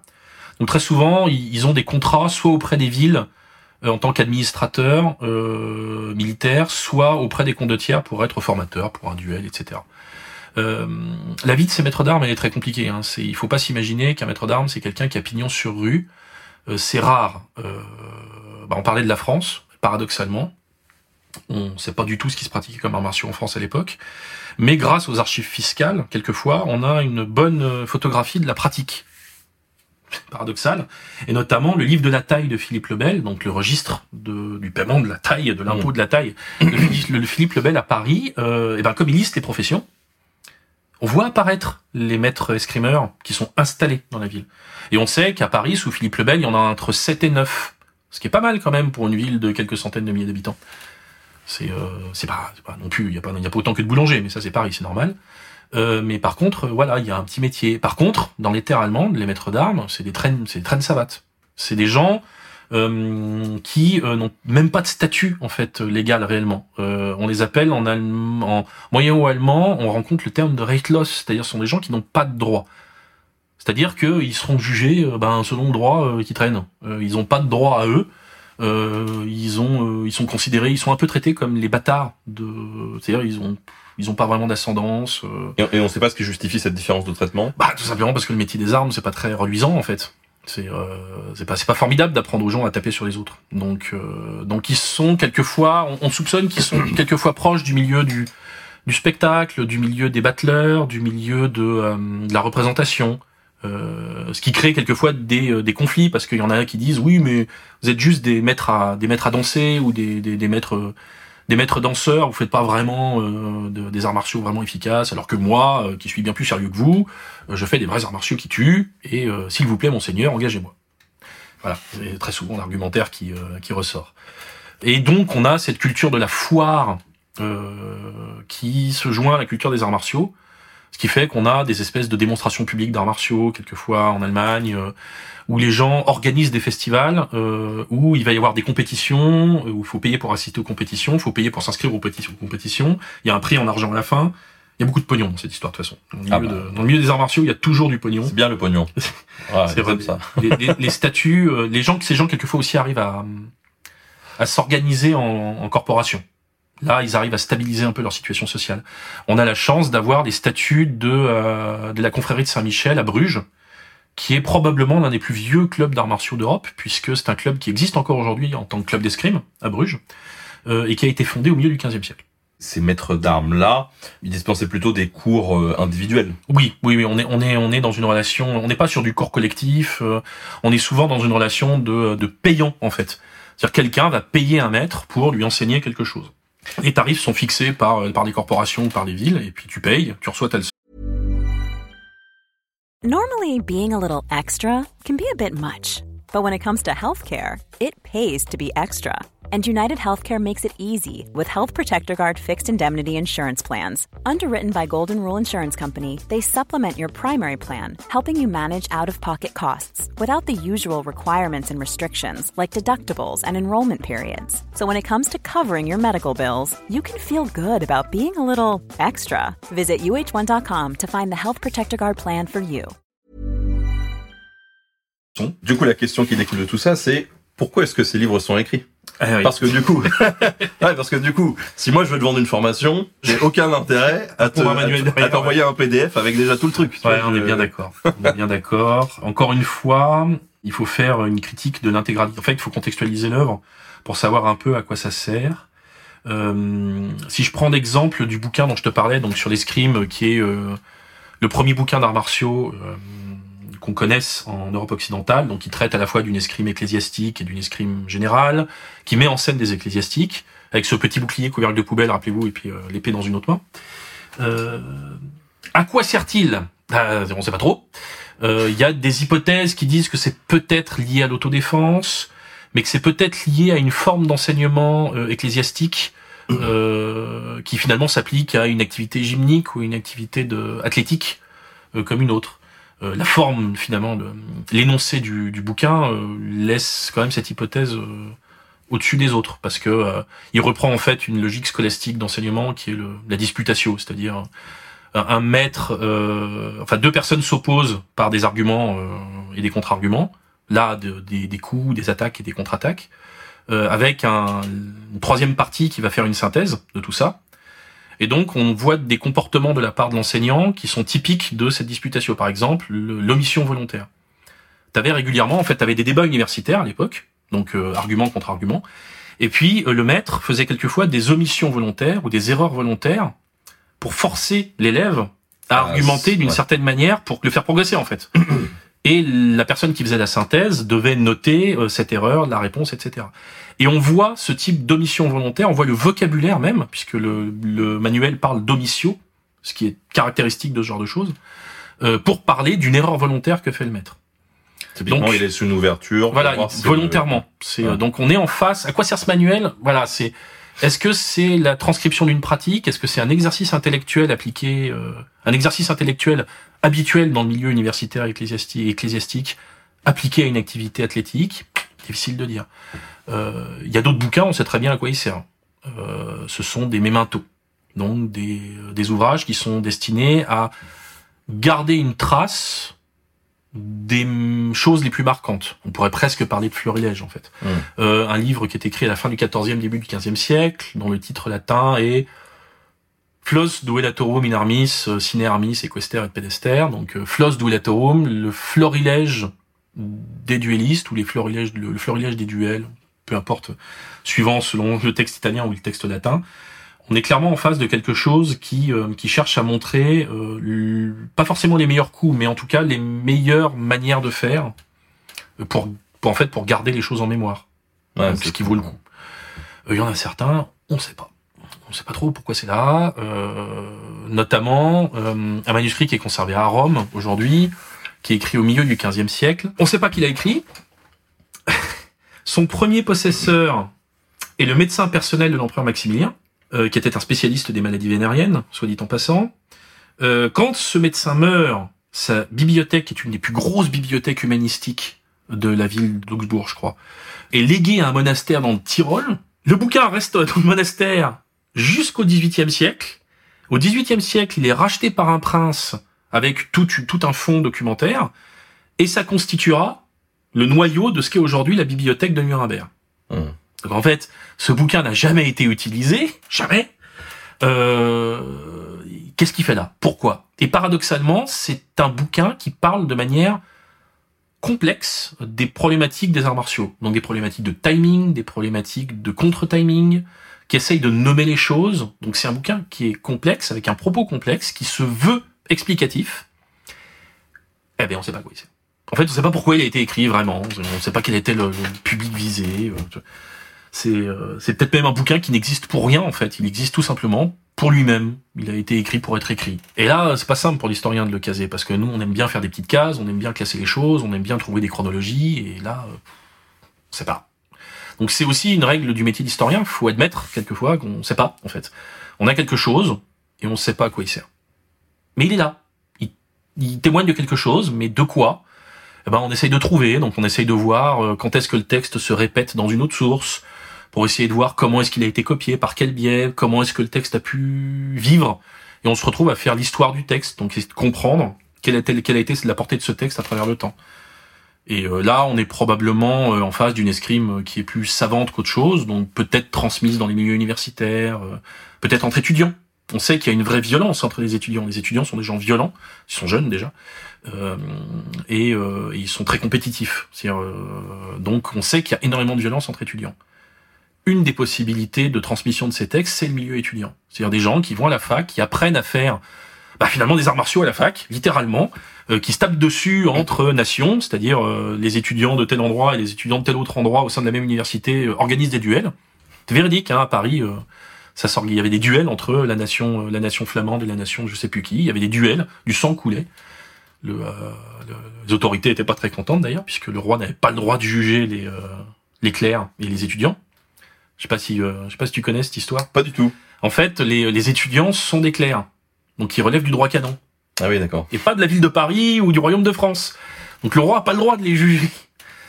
Et, euh, et d'ailleurs, c'est quand un, je crois qu'il y a eu une, c'est l'une des premières grèves de, de l'histoire de l'enseignement, où en fait euh, un étudiant ou des étudiants avaient été jugés par le roi ou condamnés par le pouvoir royal, et euh, la Sorbonne s'est mise en grève. Mais vraiment, ils ont arrêté les cours ils ont euh, stoppé l'enseignement, fermé, euh, fermé les bancs, et du coup, euh, ben, outil de prestige qui s'en va pour la royauté, outil économique qui s'en va pour toute la, vie de la restauration et la vie quotidienne parisienne. Une vraie grève en fait.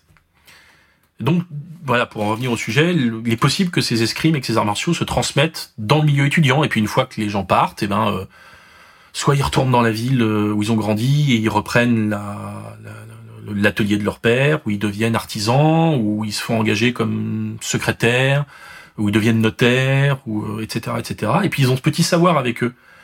Donc quelquefois ils le pratiquent avec d'autres bourgeois ou d'autres gens, ou quelquefois ils participent à des compétitions d'arts martiaux pour gagner un peu d'argent.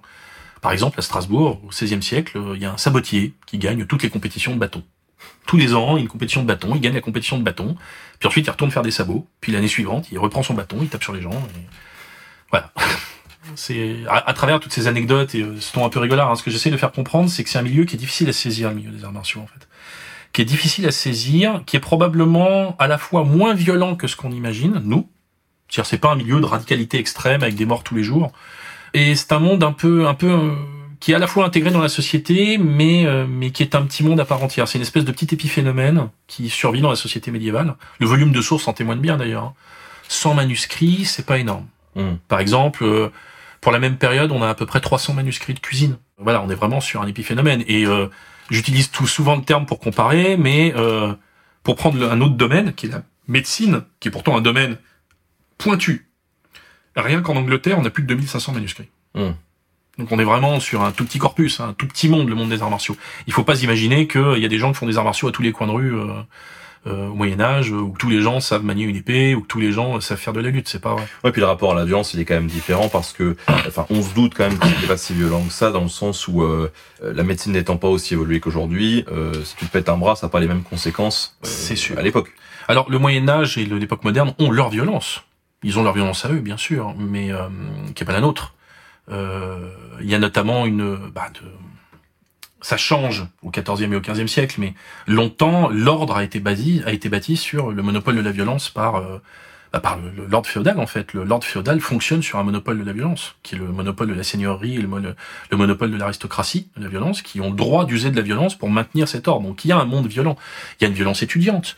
Euh, il y a une violence vis-à-vis des femmes aussi. Euh, il y a une violence jeune, il y a une violence euh, juvénile aussi qui est vraiment présente. Une violence armée, mais également une violence sexuelle, une, euh, une violence verbale. Euh. Maintenant, est-ce que la pratique des armes donne toujours lieu à un exercice radical de la violence? Ça, par contre, c'est pas vrai. Hmm. Ça, par contre, c'est euh, ça, par contre, c'est probablement pas le cas parce que parce que justement, la pratique des armes et les arts martiaux sont un moyen de canaliser la violence. C'est pas des sauvages en fait. Quand vous allez affronter sur une compétition d'escrime au sein d'une même ville votre voisin euh, sabotier, bah déjà il fait partie de la même corporation. C'est probablement un copain avec qui vous buvez à la taverne régulièrement. Deuxièmement, c'est probablement quelqu'un à qui vous allez travailler régulièrement. Euh, vous avez les mêmes fournisseurs, euh, vous payez les mêmes impôts. Euh, si jamais vous faites partie d'une corporation au sein d'une ville franche, eh ben quelquefois vous allez être dans le même bataillon s'il y a un, s'il y a un conflit avec quelqu'un. Donc euh, c'est pas des gens que vous pouvez vous permettre de blesser, que vous pouvez permettre de tuer euh, gratuitement. De toute façon, on ne tue pas gratuitement. Le, le- le- meurtre, c'est pas euh, c'est pas la fête. On peut pas trucider les gens comme ça à la chaîne. La question est vraiment complexe et il n'y a pas de réponse absolue comme pour tout. Hein. Tu Mmh, sais, mmh, tu sais comme moi. hein. non, je rigole parce que je vois une question là de Euh, prends-la, prends-la, vas-y. Grégui dis-la. 27, question, peut-on faire un lien entre le nombre de petits nombres de manuscrits avec les théories de la civilisation des mœurs et la progression de la noblesse guerrière vers une noblesse courtisane moins violente, etc. Oui, totalement. C'est euh, le, le processus de civilisation des mœurs évolue très clairement de manière intrinsèquement liée avec cette écriture des manuscrits et cette euh, et cette euh, et cet établissement de pratiques martiales au sein de groupes sociaux soudés avec des règles, des conventions communes euh, où on se tue pas forcément, où on s'entretue pas forcément, où euh, les armes sont sécurisées parfois. On voit des armes de pratique apparaître, euh, qui sont des armes souples, avec des bourrons, qui sont pas aiguisées, euh, tout simplement parce que comme ça, on a moins de chances de tuer quelqu'un. Hmm. Alors les accidents arrivent, évidemment. C'est encore aujourd'hui. Hein. C'est euh, quelqu'un il y a pas longtemps. Alors anecdote euh, totalement euh, hors, sujet, mais hors chronologie. En escrime sportive, il y a quelques années, un peu plus d'une décennie, on avait voulu remplacer les masques grillagés par des masques transparents. Et la Fédération internationale avait imposé ça. Deux morts plus tard, on est revenu à des masques grillagés. Hmm. Parce que l'important, c'est la sécurité. C'est la convention qui fait qu'on peut s'opposer avec des armes sans s'entretuer et sans se blesser, sans courir de vrais risques. Et ben à l'époque c'était pareil, on sait le maximum pour pratiquer de manière civilisée en fait. Donc le l'idée, le mot civilisation des mœurs est très important là-dedans. On cherche vraiment à polir et civiliser euh, les euh, bah, la, la, la, la violence en en faisant autre chose. Et là, bah, c'est des arts martiaux, des sports de combat, etc. Un peu la même chose. Alors, je crois que c'est avec toi qu'on, on- pour revenir un petit peu sur les à qui s'adressent euh, ces manuels ou ces écrits, on parlait, il me semble, du duel judiciaire et, et potentiellement de certaines personnes qui euh, laissaient certaines traces écrites de leur savoir, mais des, des traces très parcellaires pour servir de flyers de l'époque, on va dire. Euh, ouais, ouais, il y a des, euh, il y, a, y a des gradations en fait dans les dans les transmissions. Tout à l'heure, je te parlais de de cette énorme chance qu'on a d'avoir des statuts de la confrérie des euh, Saint-Michel à Bruges. Et euh, alors, ces statuts ne font qu'un truc, c'est parler de pognon. Tout le temps. De ce qu'on va devoir payer quand on adhère à la corporation, de ce qu'on va devoir payer tous les ans, euh, de, de ce qu'on doit payer quand on se réunit, euh, des amendes euh, quand il se passe telle chose, telle chose, telle chose et telle chose. Ce qui est important, c'est qu'à un moment, dans cette énumération interminable de, de frais euh, et de ce que les gens doivent payer, euh, on voit apparaître des disciplines martiales euh, qui que les membres de la corporation sont obligés de facturer double ou triple ou quadruple quand on demande de les enseigner. C'est le cas notamment du combat équestre, du combat en armure ou du combat avec des armes d'ast. Ça c'est plus cher parce que c'est plus dangereux, parce que c'est plus confidentiel, parce que ça a une, une portée en dehors du monde des arts martiaux, hein, c'est tout simplement. Si vous savez vous battre à cheval en armure, vous allez devenir un gros problème pour la personne que vous allez attaquer. Parce que une armure ne se passe pas comme ça, et si en plus vous êtes sur un canasson, ça va très très mal se passer pour la personne en face. Donc on a euh, différents types d'enseignements, euh, et le duel judiciaire est un type de préparation. Normalement, quand on euh, quand on quand on quand on est embrigadé dans une procédure de duel judiciaire, comme on comme t'as pu comme on a pu le raconter pour le dernier duel, il y a des obligations légales qui sont posées, et notamment les juges, les magistrats peuvent obliger à la formation.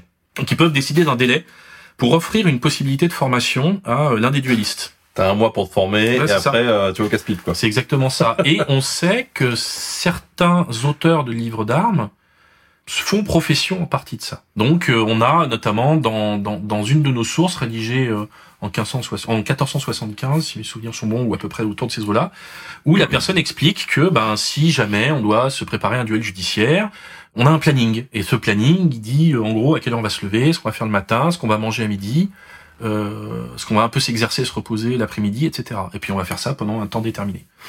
Ce qui est important parce qu'un duel euh, n'est valide que s'il y a une égalité. Donc euh, évidemment, si quelqu'un, euh, si vous avez Tony Jaa d'un côté et puis que vous avez, je sais pas moi, moi dans 40 ans de l'autre côté, ça va très très mal se passer pour moi. Parce que vous avez un athlète d'un côté et quelqu'un qui peut pas se battre de l'autre. Donc c'est pour ça qu'il y a ces fameux duels judiciaires qui ont peut-être eu lieu entre des hommes et des femmes, où l'homme est enterré dans un trou et la femme peut se déplacer autour du trou. Et que les règles de soumission sont dissymétriques. Pour que la femme gagne, il faut qu'elle fasse sortir l'homme du trou, et pour que l'homme gagne, il faut qu'il fasse basculer la femme dans le trou où il est installé.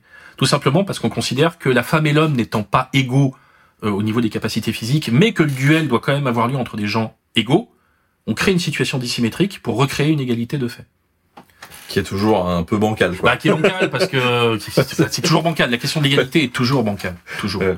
Toujours, toujours. Le duel parfait entre deux personnes de même force, même âge, même réflexe, etc. C'est illusoire. Mais encore aujourd'hui, ça survit. Hein. C'est euh, c'est quelque chose qui m'avait fasciné euh, quand j'ai travaillé sur ce sujet, c'est que une partie des règles qu'on voit apparaître, une partie des comportements, une partie de la civilisation des comportements qu'on voit apparaître à cette époque, sont des choses qu'aujourd'hui, qui aujourd'hui nous semblent naturelles. Comme par exemple le fait qu'en escrime, on en parlait, les fleurets, les épées ou les sabres sont normés en termes de taille. C'est-à-dire, euh, tu peux pas venir avec une épée qui fait 2 mètres Ah et bah, l'adversaire qui vient avec un fleuret qui fait 80 cm. C'est pas possible. Les oppositions se font à égalité. Elles se font, euh, elles se font sur des pistes euh, rectilignes. Au judo, il y a des catégories de poids. La lutte aussi, etc., etc. Donc, euh, le, le- le- le- le- cette, cette culture de l'égalité de l'échange, de la recherche frénétique de l'égalité de l'échange euh, dans un, dans, dans un combat d'arts martiaux, eh ben, elle a donné une naissance et elle a, euh, et elle a nourri nos comportements à nous en termes d'éthique sportive. Ça nous paraîtrait absurde. Le simple fait qu'on court aujourd'hui, quand on fait un 100 mètres, et que les pistes soient calculées pour que, euh, suivant la courbure, On la même fasse exactement la même distance et que ce soit un véritable, soit vraiment réglé en fait. C'est mesuré et c'est euh, important. Ça va pas de soi. On pourrait les faire courir euh, sur une même piste, euh, mais non, on s'est appliqué à faire courir en rond, mais que ce soit la même distance, parce que l'égalité est importante, parce que l'équité de traitement pour avoir un résultat incontestable, elle est importante. En tout cas, peut-être qu'on peut revenir sur euh, les différentes armes utilisées dans les dans les manuels. Mm. Euh, parce que tout à l'heure, euh, au tout début de cet entretien, on parlait de la glima, qui est de la de la lutte à main nue. Ouais. On a parlé d'armes d'as, on a parlé d'épées, de couteaux.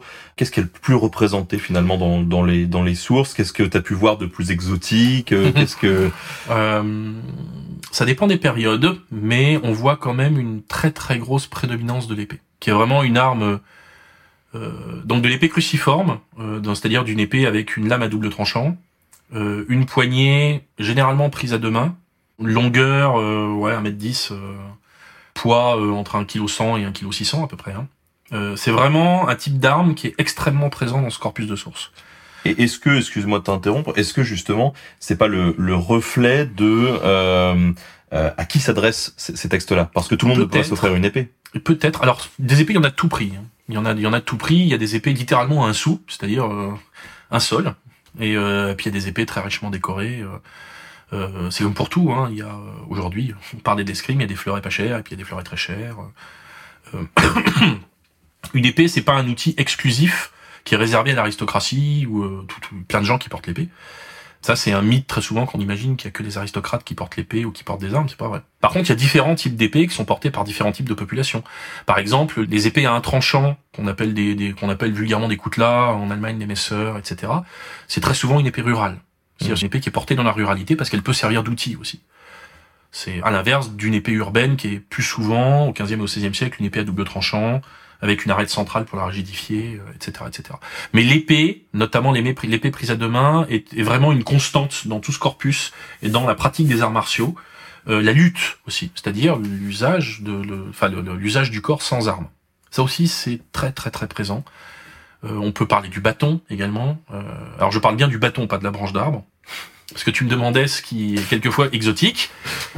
Il y a du combat à la branche d'arbre. On, on a des sources là-dessus? Ah oui, oui, oui, oui, j'ai une source au XVIe siècle euh, qui parle en fait. C'est euh, il y a un chapitre entier dans une gigantesque compilation euh, d'un auteur euh, de la ville d'Augsbourg, enfin d'un d'un patricien de la ville d'Augsbourg qui s'est fait pendre d'ailleurs pour détournement de fonds euh, à l'époque. Euh, il l'a euh, financé sur ses deniers propres la production d'une énorme compilation d'arts martiaux en deux volumes. Le truc a coûté un prix absolument fou, euh, plusieurs centaines de florins. Et, euh, et donc euh, là, on est typiquement en face d'un ouvrage qui cherche à garder en mémoire tout un panel de disciplines. Et dedans, il y a un chapitre qui est dédié aux armes agricoles, aux armes, aux armes frustres. Et il y a la branche d'arbre dedans. Alors je parle bien d'une branche d'arbre, c'est-à-dire une espèce de gros gourdin qui manie à deux mains. C'est formidable. On ne sait même pas. Alors tu me demandais tout à l'heure si, par exemple, quelle est l'application de ce genre de choses. On ne sait même pas si ce genre de truc est une réalité ou si c'est un fantasme de bourgeois euh, qui dit ah, c'est comme ça que se battent les paysans. Ils prennent un gros bout de bois sur le bord du chemin et ils font des trucs. C'est comme un, un vieux sketch euh, dans cette situation.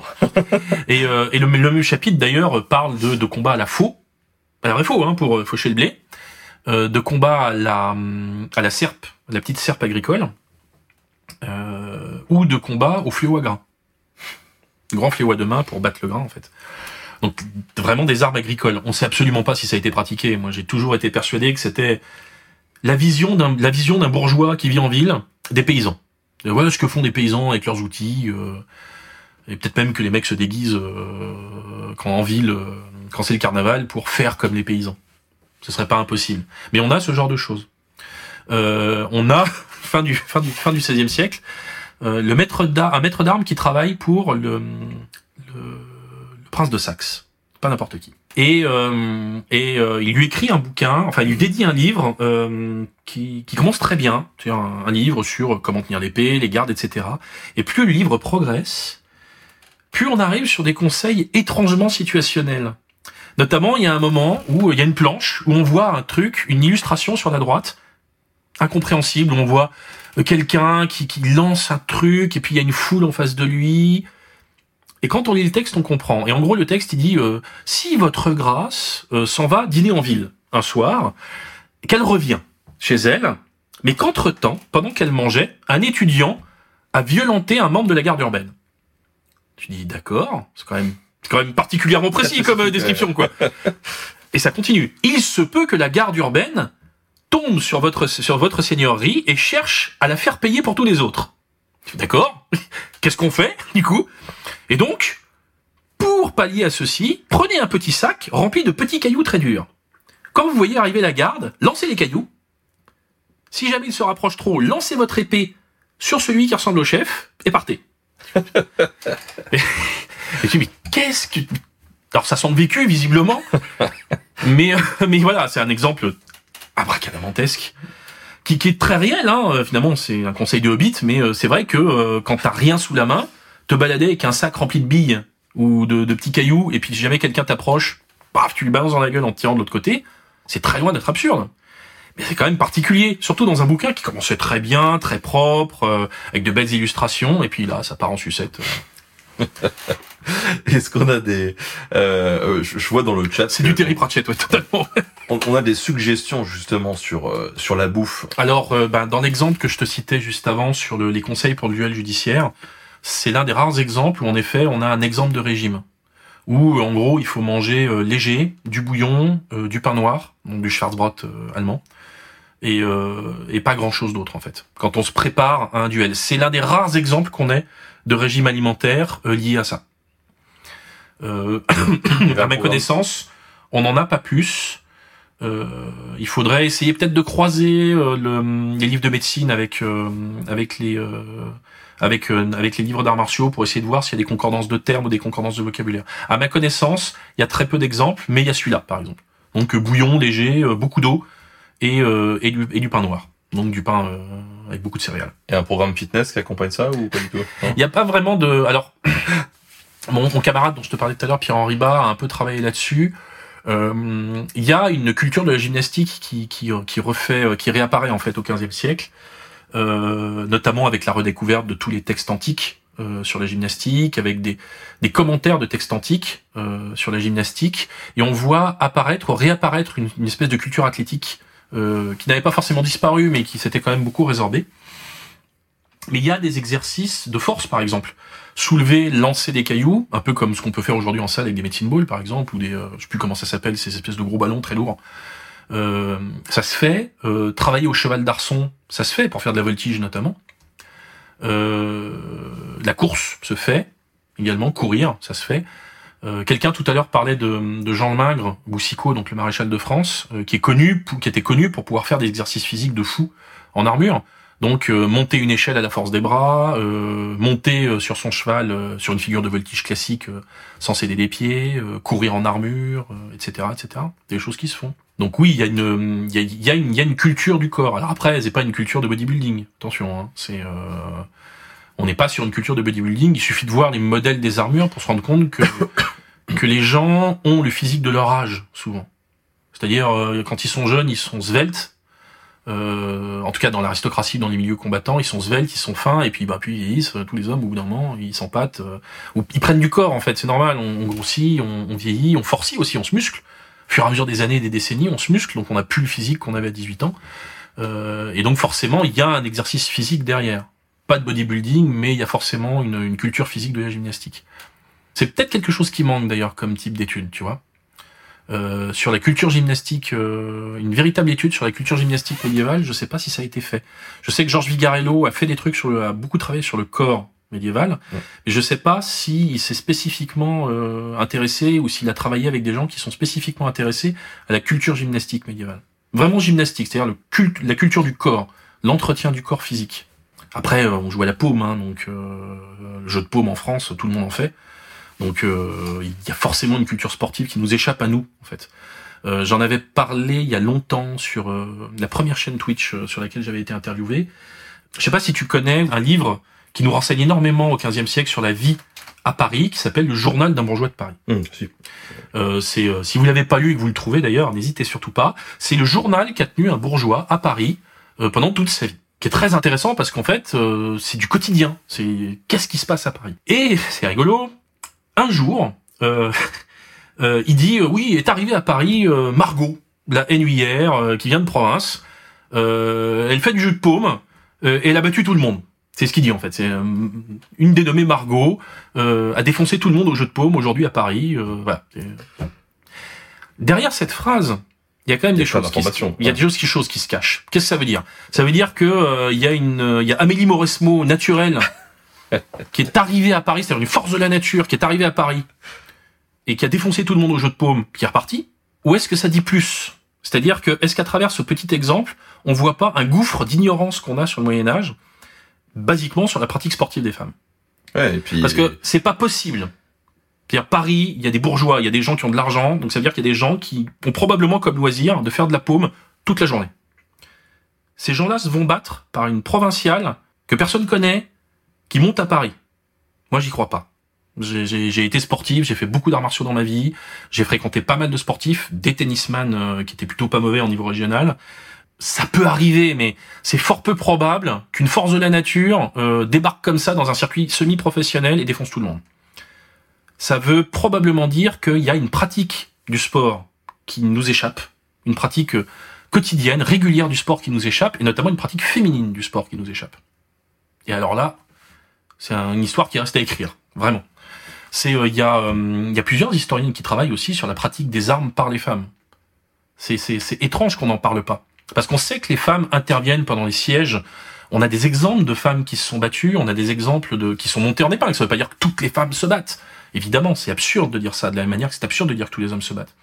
Mais euh, il semble qu'il y ait une pratique des armes qui quelquefois soit adoptée par les femmes. Donc euh, il y a quelque chose qui reste à écrire, qui est en train d'être écrit. C'est ce qu'on disait tout à l'heure sur le sur finalement l'approche des historiens. C'est euh, on a tous nos sensibilités et c'est important qu'on offre différentes sensibilités pour différentes écritures de l'histoire. C'est capital. Même. Non mais oui, c'est ce qui est c'est ce qui est super intéressant dans l'histoire et qui fait qu'il y a il y a des écoles et que et que et que tout ça évolue et se et se nourrit des travaux passés et, essaye de d'avoir un regard nouveau. C'est c'est vrai que souvent quand on dit tiens tel historien il a eu un regard nouveau sur cette discipline ou euh, il y a beaucoup de gens qui disent mais comment il peut avoir un regard nouveau? Ça reste de l'histoire, c'est toujours la même chose. Euh, voilà, il y a, il y a cette approche effectivement qui est, qui est assez intéressante. Euh, J'aimerais quand même qu'on qu'on referme un petit peu cette cette parenthèse avant de, enfin cette parenthèse, cet entretien avant de, de passer aux, aux questions. Euh, parce que on, on, a parlé donc des AMHE, des manuscrits, de tes recherches, du temps que tu as passé là-dessus. Tu as passé de nombreuses années quand même à étudier, euh, à étudier tout ça. Et donc il y a une question qui peut qui peut revenir. D'ailleurs, on, en avait parlé quand on a préparé un petit peu cette émission de finalement euh, pour nous autres euh, hommes contemporains, ça sert à quoi euh, d'étudier euh, tout ça en fait? C'est marrant parce que euh, c'est c'est c'est une vraie question. En effet, quand on a préparé cet entretien, c'est une question que Benjamin m'a posée. Euh, parce que ça l'intriguait notamment parce que je suis très critique par rapport à mon métier, je suis très critique par rapport à mon activité d'historien, euh, par rapport à mon parcours. Euh, pour être franc, je ne pense pas qu'on aurait dû me laisser faire une thèse de doctorat sur un sujet aussi trivial que les arts martiaux au Moyen Âge et à l'époque moderne. Alors que je suis le premier à dire à des étudiants, allez-y, affirmez-vous, vos sujets sont importants, il n'y a pas de petite histoire. Euh, alors au-delà d'une d'une d'un syndrome de l'imposteur abominable et d'une capacité à me dévaloriser moi-même, euh, je pense qu'il y a vraiment des priorités en fait euh, à établir en histoire et euh, je pense qu'il est plus important aujourd'hui d'écrire une histoire des femmes par exemple qu'une histoire des arts martiaux. En termes éthiques personnels, je pense que c'est quelque chose qui manque plus à la société et qui manque plus à la à l'histoire de notre société, de notre monde occidental, de notre monde européen et des autres mondes qui nous, qui, qui nous bordent en fait et qui, qui s'interpénètrent avec le monde européen, euh, je pense que c'est plus important. Je pense que c'est plus important d'écrire une histoire des minorités. Je pense que c'est plus important de d'écrire une histoire de la colonisation et de la décolonisation parce que c'est des choses qui qui ont un impact sur la société. Et c'est important que les historiens aient un impact sur la société. C'est très important. Le métier d'historien, euh, il est très dévalorisé, il est très insulté aujourd'hui. Il suffit qu'on parle des profs d'histoire ou des enseignants en général pour qu'il y ait un tombeau de commentaires de, extrêmement dévalorisants sur Internet. Et, euh, et c'est pour ça que c'est important, je pense, de quelquefois savoir euh, reconnaître qu'il y a des sujets qui sont prioritaires par rapport à d'autres. maintenant, qu'est-ce que ça dit en fait une recherche sur les arts martiaux et un travail d'histoire des arts martiaux? C'est très difficile de parler de la portée de ses propres recherches, en fait. Euh, moi, je suis pas Patrick, je suis pas Patrick Boucheron, donc euh, je ne suis pas, je ne suis pas polymath, je ne, suis pas un, homme aux multiples compétences euh, comme, comme, comme des gens très brillants comme ça, comme, comme un professeur que j'ai eu qui s'appelait Pascal Buterlin, qui était une des personnes les plus intelligentes que j'ai rencontrées, qui était historien spécialisé dans le Proche-Orient antique, mais qui était archéologue, historien, géologue, enfin voilà, il y avait 70 cordes à son arc. Euh, c'est très difficile de porter euh, un regard critique sur l'impact de nos propres recherches. C'est pour ça qu'il faut laisser parler les autres parfois. C'est-à-dire, il faut laisser les autres euh, nous juger. Et c'est comme ça que fonctionne l'histoire. C'est les autres qui nous jugent, c'est nos pères qui nous jugent, qui évaluent nos travaux, qui trouvent souvent de l'utilité à nos travaux alors qu'on n'en a pas trouvé. maintenant, c'est très difficile pour moi de dire que ce que j'ai fait est utile. Ça m'a intéressé, c'est intéressant. Est-ce que c'est utile? Qu'est-ce que ça dit? Qu'est-ce que ça rajoute? Sur la connaissance de, euh, du passé, je sais pas. Je sais vraiment pas. C'est très compliqué d'en parler. L'utilité de l'histoire aussi, c'est très difficile d'en parler. Finalement, parce que c'est une ouverture de, ah bah oui. une ouverture de sujet. Euh, Et ici, moi, j'ai enfin, j'ai eu dans cette émission euh, autant des gens qui, qui étaient qui étaient vraiment en mode euh, mais si l'histoire c'est extrêmement important, sans ça on comprend rien. Et j'ai eu des gens qui m'ont qui m'ont dit euh, droit dans les yeux. De toute façon, euh, moi je suis historien depuis 40 ans, mais l'histoire ne sert strictement à rien. Enfin, j'ai eu les deux. C'est- C'est, c'est en fait c'est, c'est hyper compliqué parce que euh, je suis pas persuadé que euh, l'esprit critique soit un outil magique, par exemple. On dit la chose telle quelle. Je ne suis pas persuadé que l'esprit critique soit un outil magique qui résolve tous les problèmes de la société. Euh, donc euh, l'histoire servira pas et, la méthode historique servira pas à résoudre tous nos problèmes. Euh, loin de là. Par contre, l'histoire est importante. L'histoire est importante parce qu'elle nous dit toujours qu'on vient de quelque part. Et généralement, on vient pas de quelque part au singulier, mais de quelque part au pluriel. Euh, et ça nous dit à peu près où est-ce qu'on doit aller, où est-ce qu'on doit pas aller. Euh, c'est, euh, je pense pas que l'histoire enseigne la vie, mais euh, par exemple, euh, le, ce dont on parlait tout à l'heure, donc le processus de civilisation des mœurs, le processus de, de sportivisation des arts martiaux, le processus de pouvoir pratiquer la violence ou une forme de violence avec des gens sans les blesser, sans risquer d'être blessés. C'est pas anodin de savoir d'où ça vient, et c'est pas anodin de rappeler que euh, une pratique de la violence ne peut être faite que dans ces conditions-là, dans une société, dans une société équilibrée. Euh, après, il y a des sociétés qui ont fonctionné euh, sous des régimes de, de, de violence absolue. euh, oui, ça existait. Pas vraiment le genre de société qu'on peut souhaiter. Moi, ma la posture que j'ai vis-à-vis de ta spécialité euh, en particulier, c'est qu'elle est utile au sens où elle peut apprendre à des gens l'humilité, d'une part, et la tempérance. Parce que finalement, tous ces enjeux autour de l'art martial ou de la violence, c'est des thématiques qui peuvent être très instrumentalisées Mm. par des gens justement pour valoriser certaines idéologies. Euh, des idéologies parfois euh, masculinistes ou tout, tout ce que tu veux. hein. On sait ce que ça, ce que ça regroupe. Et ces gens-là qui se gargarisent de monopoliser de, et de savoir ce, ce, ce qu'est la réalité, ce qu'était vraiment le combat médiéval, toi qui l'as étudié et qui sais ce que c'est ou ce que ça n'est pas, tu peux avoir une approche pédagogique Mmh, mmh, là-dessus en disant, mais, voilà, d'une part, non, euh, d'autre part, on sait pas. Et donc, tu peux avoir ta part de déconstruction de ces discours qui peuvent être très problématiques. Donc finalement, de par ce rôle-là, tu as quand même une place très importante dans la médiation globale de l'histoire et dans la tempérance du climat un peu pourri Ça joue, ouais, bien sûr. bien qui, sûr, bien qui, sûr. qui a, qui a sur Internet ou ailleurs. Bien sûr, moi j'ai souvent, enfin j'ai souvent, j'ai régulièrement été pris euh, pris à partie par des gens qui euh, qui euh, soit étaient surpris de euh, de l'approche euh, finalement très, enfin de, de l'analyse très civilisée que j'ai des arts martiaux. Civilisé pas dans le sens euh, bien ou mal, hein, mais civilisé dans le sens rapport civilisé, c'est-à-dire euh, rapport euh, rapport apaisé entre des gens, pourtant autour d'une activité violente. J'ai souvent été pris à partie en disant oui, mais non, euh, euh, c'est dénier la violence de cette époque, et puis, euh, puis à l'époque c'était des vrais bonhommes, et puis, et puis ci, et puis ça. Ce que m'a vraiment montré mes travaux, ce que m'ont vraiment montré mes travaux, c'est que c'est en fait il y a tellement de modes de pratiques différentes, il y a tellement de types de pratiques différentes que c'est très compliqué. Euh, et c'est quelquefois énervant de se voir, euh, de voir réduire euh, une activité protéiforme à un discours politique. Euh, Maintenant, est-ce que c'est l'histoire qui permet de contrebalancer ça, ou est-ce que c'est le positionnement politique euh, en tant qu'historien qui permet de qui permet de contrebalancer ça Probablement un peu des deux? Euh, probablement un peu des deux. Maintenant, euh, refuser l'instrumentalisa- l'instrumentalisation de l'histoire, et on en parlait tout à l'heure, et euh, comme ce qui s'est passé euh, avec le procès de William Blanc euh, euh, et de son camarade autour de l'affaire ouais. de de l'anneau de Jeanne d'Arc euh, et du Puy du Fou. Ça, oui, par contre, là, oui, tout type de travaux historiques, même l'histoire de la cuillère à café, euh, sera utile euh, pour euh, pour pour rappeler que euh, avoir un positionnement éthique autour de, avec l'histoire, c'est différent d'instrumentaliser l'histoire pour servir un projet politique. C'est très différent en fait. Euh, et notamment la différence, souvent, c'est le mensonge. C'est- euh, avoir une approche. On, peut on, on peut prononcer on peut prononcer des gros mots. Hein, euh, avoir une approche postmoderne, postmoderne, avoir une approche marxiste de l'histoire, c'est des approches, c'est des choix qu'on fait, c'est des biais qu'on admet. Avoir une approche féministe de l'histoire, c'est des biais qu'on admet et c'est des et on sait quand on annonce ça qu'on va euh, orienter nos recherches.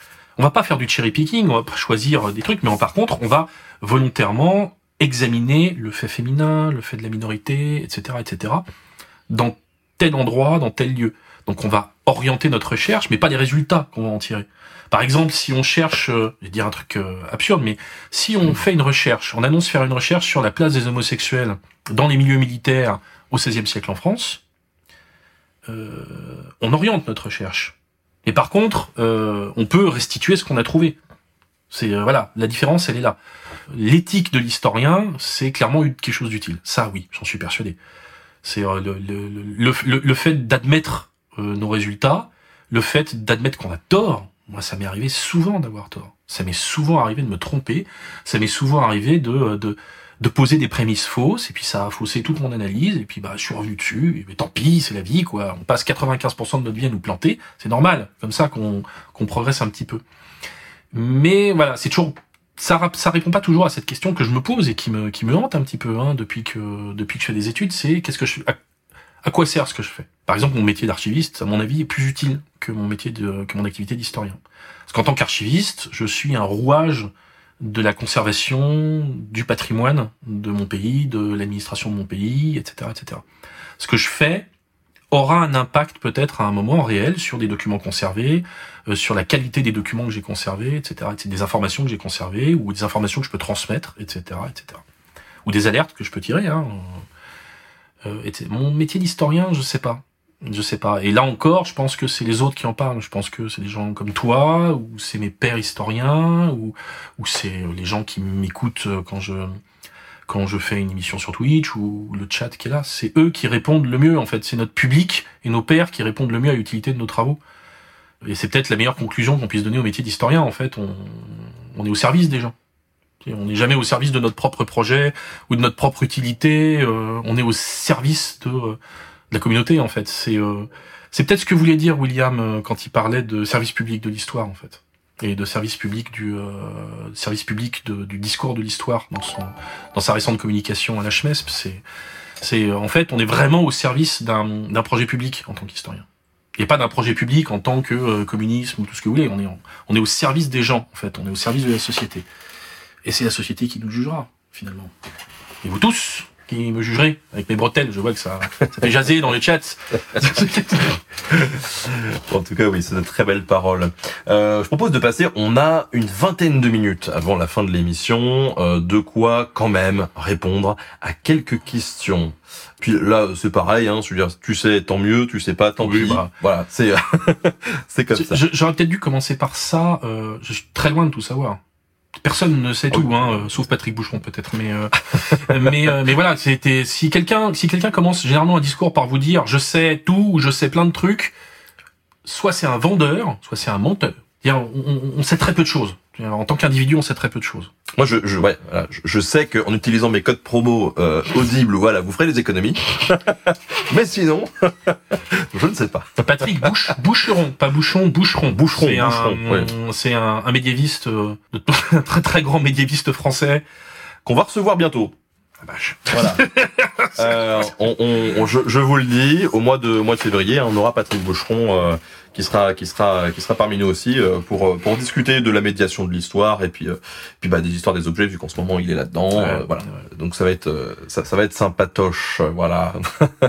Euh, on a Samantha qui nous demande bonjour. Est-ce qu'il y avait un régime alimentaire particulier et de la médecine comme pour les gladiateurs par exemple? Bah donc on y a un peu répondu. On en sait peu sur le régime alimentaire. Il y en avait probablement puisqu'on a ce conseil pour le duel. Euh, on a euh, des un, un livre de médecine qui s'appelle le Taquinum Sanitatis, euh, qui est un livre de médecine médiévale très connu, qui est l'adaptation occidentale d'un livre de médecine arabe et d'un tableau de santé arabo-musulman, mentionne l'escrime comme une activité et les arts martiaux comme une activité de santé, c'est-à-dire adapté à tel type de comportement, à tel moment de l'année, etc. C'est un bon exercice qui permet de donc euh, il n'est pas impossible que euh, médecine et exercice physique, euh, donc que médecine et arts martiaux, aient eu des contacts. Je parlais tout à l'heure d'un manuscrit qui avait été conservé par le médecin personnel de, l'empereur Maximilien, au sein d'une gigantesque collection de livres humanistiques. Il n'est pas impossible que le, savoir et les techniques d'arts martiaux étaient une petite partie de, cette espèce de savoir humaniste qui traite de l'homme, de, de l'amélioration de l'homme, de, de la culture de son corps, de l'entretien de son corps, etc. Euh, mais c'est une histoire qui reste à écrire en fait. Avec un petit truc, c'est que le, le, le mode d'écriture de la recette de médecine est quelquefois un modèle d'écriture qui se retrouve dans l'écriture des gestes en fait. Hmm. C'est on est un peu sur des recettes quelquefois, pas toujours, mais quelquefois sur des recettes.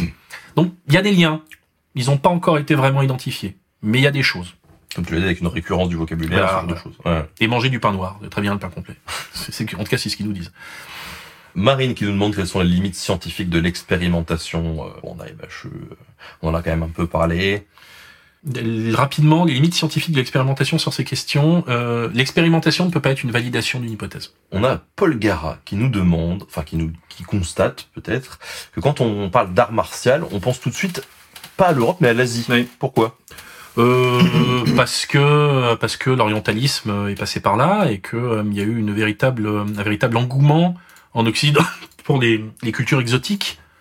Euh, le- L'exotisme, c'est séduisant. hein, euh. Et euh, il y a une véritable curiosité pour ces pour ces disciplines qui, de la même manière qu'on disait tout à l'heure, tous les paysans ne savent pas utiliser une arme. euh, ça paraît très bête, mais tous les Han en Chine ne savent pas faire d'arts martiaux. Hein, faut bien le comprendre. Euh, de la même manière que tous les Japonais ne savent pas manier un sabre. C'est, euh, donc, il y a une grande part d'imaginaire, cette espèce d'orientalisme, de goût de l'Orient, de la, chinoiserie, de la, japonaiserie, euh, qui a donné lieu à des meubles qui n'ont rien d'oriental, mais qui font oriental. Et donc, il y a ce goût euh, affirmé en Occident pour tout ce qui est lointain, pour tout ce qui est exotique, euh, allié à euh, l'incroyable force de frappe euh, euh, du cinéma japonais, de la pop culture japonaise, euh, qui, euh, qui, qui a très bien su mettre en scène en fait les arts martiaux.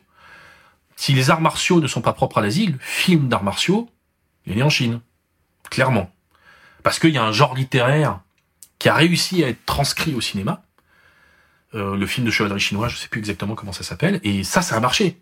Et le cinéma, on sait l'impact qu'a le cinéma sur les euh, sur les goûts, sur les sur les mentalités, sur la culture en fait des gens, tout simplement. Donc euh, ça a joué très très fort. Alors derrière, il y a le film de Shambara japonais, euh, il y a euh, le sport moderne qui a aussi beaucoup permis aux arts martiaux de, de s'introduire dans la société. Le succès mondial du judo euh, a joué aussi. Dire le judo, c'est un succès mondial en termes de discipline sportive parce que c'est bien fait, c'est bien conçu, c'est éducatif, ça peut être pratiqué de 3 à 90 ans, euh, voilà. Donc euh, tout ça a joué dans le fait qu'on y pense plus. Euh, mais on a des arts martiaux en, en Europe qui sont en Europe ou dans le monde occidental qui sont connus mais qu'on n'appelle pas arts martiaux. Euh, la boxe française, la boxe anglaise, l'escrime. Euh, Il y a, y a- y a des, des- des traditions de lutte partout en Europe. Tous les coins possibles et imaginables possèdent leur petite tradition de lutte. Il y en a au Portugal, il y en a en Bretagne, il y en a en Suède, il y en a en Hongrie, il y en a partout.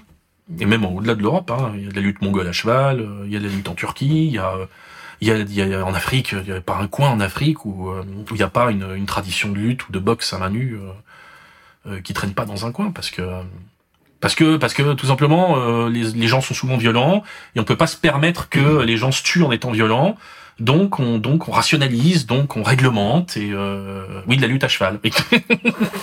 Exactement de la lutte à cheval. C'est comme la vraie lutte, sauf qu'on c'est une chaise à roulettes très énervée euh, en dessous et euh, oui il y a de la lutte mongole à cheval. Il y a un championnat tous les ans de lutte à cheval en Mongolie encore aujourd'hui. Ça vaut le coup d'aller en Mongolie juste pour ça.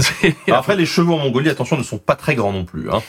Parce que moi, je m'étais, je m'étais renseigné euh, justement. euh, J'avais tapé voyage Mongolie. J'étais tombé sur des trucs d'excursion à cheval et il y avait marqué plus de 110 kilos, c'est mort, le cheval ne supporte pas. Donc je ne ferai jamais ça. Voilà. Rapidement pour répondre à, à David, parce qu'en Asie c'est vraiment un art. Non, euh, un art, euh, art et technique en Occident, c'est euh, c'est très similaire à l'époque. hein. On parle en Allemagne, on parle de Kunst des, Kunst des Fechten, donc réellement d'art du combat. En Italie, de arte des combattere. Euh, le terme art est utilisé hein, dans toutes les sources que j'utilise. Le terme art ou les, les- les variantes euh, linguistiques du mot art sont utilisées. Donc c'est vu que c'est vu comme un art, mais pas un art esthétique ou un art d'affirmation de soi, mais une technique en fait, une technique personnelle qui se développe, qui se transmet. Bon, bah, c'est un peu pareil au Japon. hein. Et alors on a, euh, alors je, je vais pas le prononcer parce que j'arriverai pas, mais on a quelqu'un du coup dans le chat qui demande dans quelle catégorie est-ce qu'on range les techniques martiales des peuples non européens qui sont rentrés en conflit avec les Européens? Par exemple, on peut parler des Turcs, les traités turcs du XIIIe siècle, euh, ça rentre dans quelle catégorie? Alors, il y a un... Moi, j'ai traité principalement donc, des arts martiaux occidentaux. Il existe un colossal corpus écrit traitant des arts martiaux dans le monde arabo-musulman et dans le monde perso-musulman. Ça s'appelle la Fourouziya. Ça, c'est un terme très générique. Mais il y a un monde des arts martiaux dans le monde musulman, en fait. Il y a, et même pré-musulman aussi, euh, pour ce qui est tout ce qui est de la Perse, en fait, on sait qu'il y a des arts martiaux en Perse achéménide, en Perse sassanide. Euh, il y a réellement des disciplines martiales qui sont pratiquées.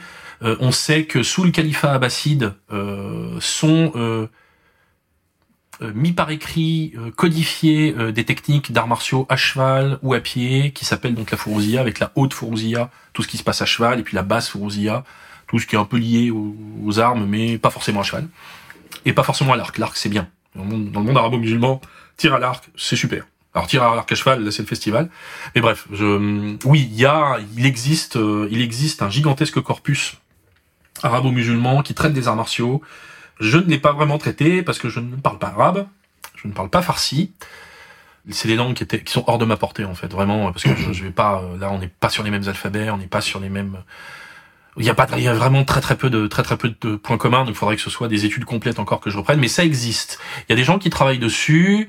Euh, il y a eu une traduction française d'un traité de tir à l'arc, Jean-Lucien Bord, si je me souviens bien, qui a traduit un bouquin du XIIIe siècle ou du XIIe siècle qui s'appelle L'art merveilleux de tirer à l'arc. Euh, il y a un chercheur perse euh, iranien euh, qui a beaucoup travaillé sur des bouquins qui sont conservés à la bibliothèque de Téhéran. Donc, euh, si t'es pas si t'es pas iranien, tu peux pas y avoir accès. hein.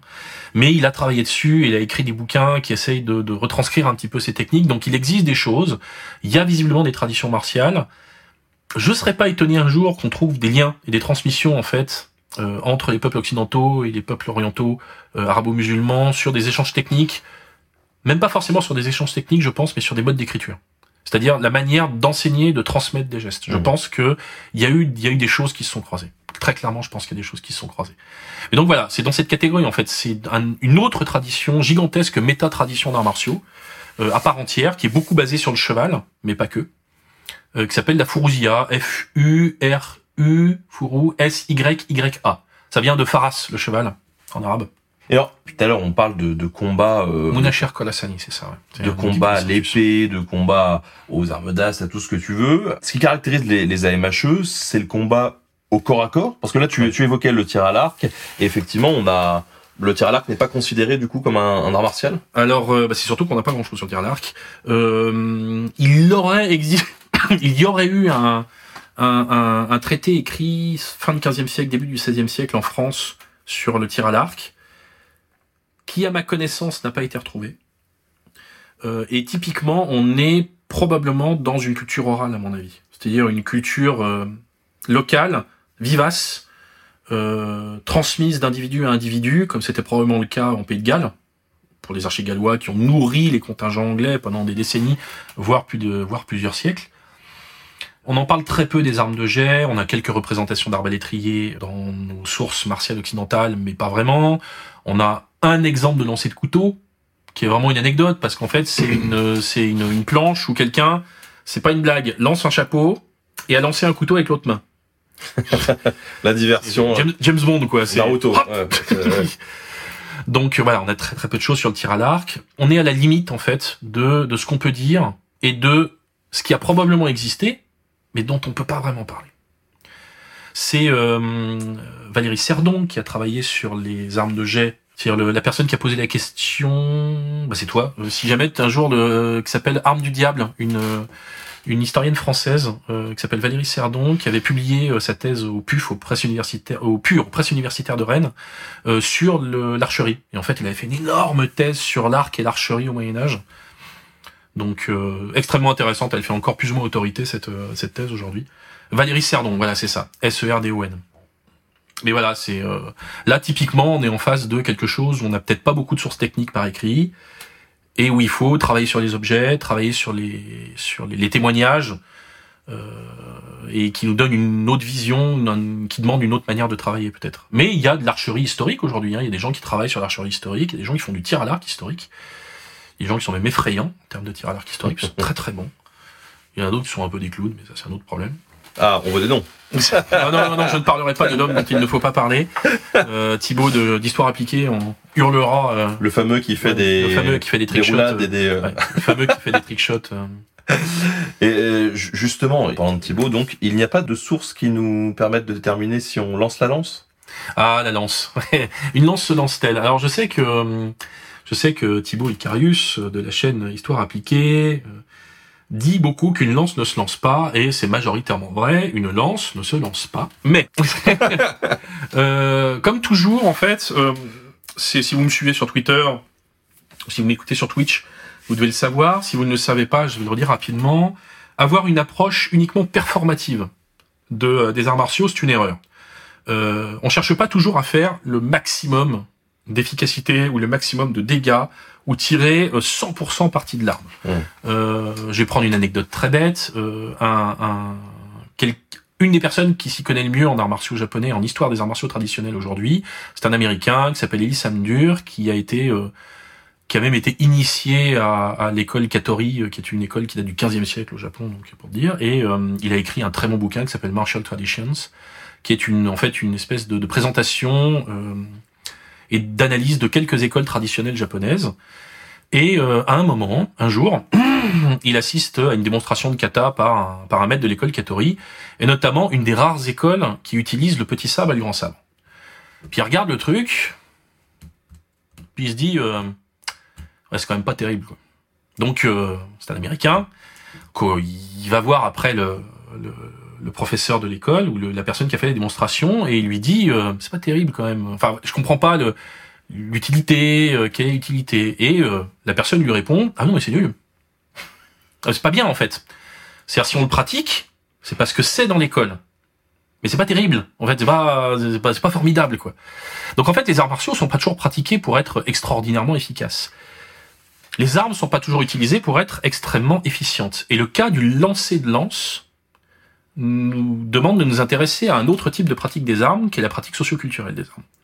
Et on observe, en effet, dans ce cadre-là, des lances qui se lancent, notamment dans les duels entre chevaliers, et notamment les espèces de démonstrations de savoir-faire, et démonstrations de virilité, démonstrations d'adresse entre chevaliers. On appelle ça en France des poux POU de lance, et vraiment, ce sont des chevaliers qui lancent des lances, soit sur des cibles, soit au début d'un combat et d'un duel. Vraiment. Et des lances, hein, pas des euh, pas des javelines. euh, C'est-à-dire euh, en Italie, par exemple, le terme pour une javeline, c'est gavalina. En tout cas, en Veneto. Euh, non, non, le terme qui est utilisé, c'est lanza. En allemand, c'est Spitz. Et c'est des choses qui se lancent, en fait. Donc c'est pas des lances de cavalerie, mais c'est vraiment des lances. C'est des demi-lances, c'est des machins qui font plus de 2 mètres et qui se lancent sur l'adversaire. Et quelquefois, ça fait mal. On a des récits de duels entre chevaliers au XVe siècle, où euh, sur un duel, euh, un duel d'honneur, eh ben il y en a un, euh, la lance atterrit au défaut de l'armure, c'est-à-dire au épaule gauche derrière la targe. Eh ben euh, hémorragie, une artère sectionnée, et, euh, et il en meurt. Donc euh, une lance peut se lancer parce que une arme n'est pas toujours utilisée de la manière optimale. Elle est quelquefois utilisée euh, conformément à des usages sociaux, à des usages culturels. euh. Le fait de prendre une épée par la lame et de taper avec la garde et le pommeau, c'est pas la manière la plus efficace d'utiliser une épée. Mais pourtant ça, ça se peut fait. marcher. Lancer une épée, c'est pas forcément le truc le plus utile. Je peux vous trouver des sources du 14e et du 15e siècle où on lance une épée. Donc euh, voilà, c'est compliqué comme toujours quoi. On a quand même une, une, une question de Karl, on voit que euh, les gens savent que tu aimes le, le JDR, qui dit « Comptes-tu faire un manuel d'utilisation de l'épée tronçonneuse pour ton chapitre Space Marine J'aimerais bien, mais euh, mes Space Marines ne manient que les épées énergétiques. Euh, il est de tradition dans cette émission de demander à, à l'invité euh, à, à, à la fin euh, une petite euh, biblio sympa. Est-ce que tu aurais des, des livres à conseiller à ceux qui aimeraient s'intéresser à tous ces sujets? Oui, euh, il y a le très bon bouquin euh, de Daniel Jacquet qui est publié chez Arquet, euh, qui s'appelle euh, Combattre au Moyen Âge. Euh, J'ai plus le titre en tête, mais Daniel Jacquet, J-A-Q-E-T. Le fameux Suisse qui fait des vidéos Ouais, euh, en armure.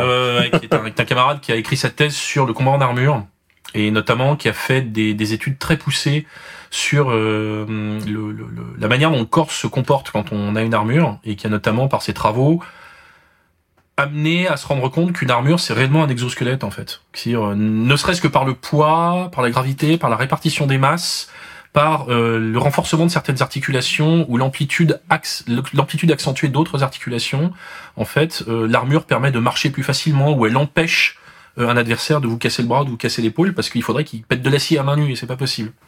Donc euh, le bouquin de Daniel Jacquet, Combattre au Moyen Âge de Daniel Jacquet, il y a un livre que j'avais coécrit avec lui qui était édité aux éditions Alphil, euh, en Suisse qui s'appelle L'Archevaleresse du combat aussi, qui est une, un recueil d'articles qui est une bonne introduction à tous ces sujets. Euh, il y a le vieux euh, Renaissance Martial Arts de Sidney Anglo qui a été écrit en 2000 ou en 2001, qui commence à dater, mais si quelqu'un le trouve, ça peut être une bonne idée. Euh, sinon, il y a euh, donc toutes les ressources qui sont sur Internet, notamment euh, la Fédération française d'arts martiaux historiques européens tient un wiki, un wiki sur les sources et sur les arts martiaux, avec beaucoup de liens rédigés en français, avec des, des, des, indications rédigées en français. N'hésitez pas à aller dessus si vous vous interrogez. de la manière, si vous cherchez un club pour pratiquer ce genre de choses, c'est vers eux qu'il faut vous tourner, hein, vers personne d'autre. Euh, et ça fait déjà pas mal. Euh, sinon, en chaîne, euh, en chaîne, en chaîne YouTube que je peux recommander sur les AMHE, il y a la très bonne chaîne de Thibaut d'histoire appliquée en français qui en parle régulièrement. Il y a la chaîne Entrée en liste de Benjamin qui en parle aussi d'une autre manière. On a prévu un épisode avec Benjamin d'ailleurs sur les. Qui en parle pas de la même. Par exemple, typiquement, ce qu'on disait au début, Benjamin n'a pas forcément la même approche que moi en termes d'AMHE, peut-être plus compétitif, mais sa chaîne est très bien en fait. Euh, Croiser le fer euh, de euh, Pierre Serna, euh, Hervé Drévillon et, et le troisième Pascal Briouat. Croiser le fer, donc, est un livre qui commence à dater un peu, mais qui est une très bonne, très bonne histoire de de l'escrime et des arts martiaux en France, la culture de l'épée en fait du Moyen Âge jusqu'à jusqu'au XVIIIe siècle, est également une bonne recommandation que je peux faire. Euh, et puis à partir de là, euh, voilà, notamment dans les bouquins de Daniel ou dans celui que j'ai coécrit avec lui ou dans Croiser le fer, vous aurez en bibliographie euh, un, un, rayonnement de sources secondaires ou de livres secondaires dans lesquels vous pourrez dans lesquels vous pourrez piocher. Et puis, ben, en dernier recours, hein, vous pouvez bien sûr tous les gens que j'ai cités qui sont sur les réseaux sociaux, n'hésitez jamais à nous poser des questions hein, quand on peut y répondre ou quand j'ai pas 70 mails ou 70 messages d'affilée, euh, forcément il y en a qui passent à la trappe.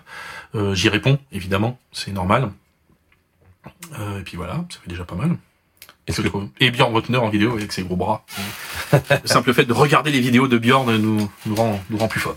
Alors, sans me faire de pub non plus. Euh, fais-toi de la pub, c'est si, Si, euh, donc j'ai j'ai j'ai un j'ai un compte Twitter, Docteur Bagarre, que euh, enfin Pierre Alexandre Chaise, euh, alias Docteur Bagarre, que que j'alimente de beaucoup de, de, de, petits fils sur les arts martiaux, euh, sur l'explication de tel geste ou de telle tradition ou de telle arme sur euh, euh, ancienne.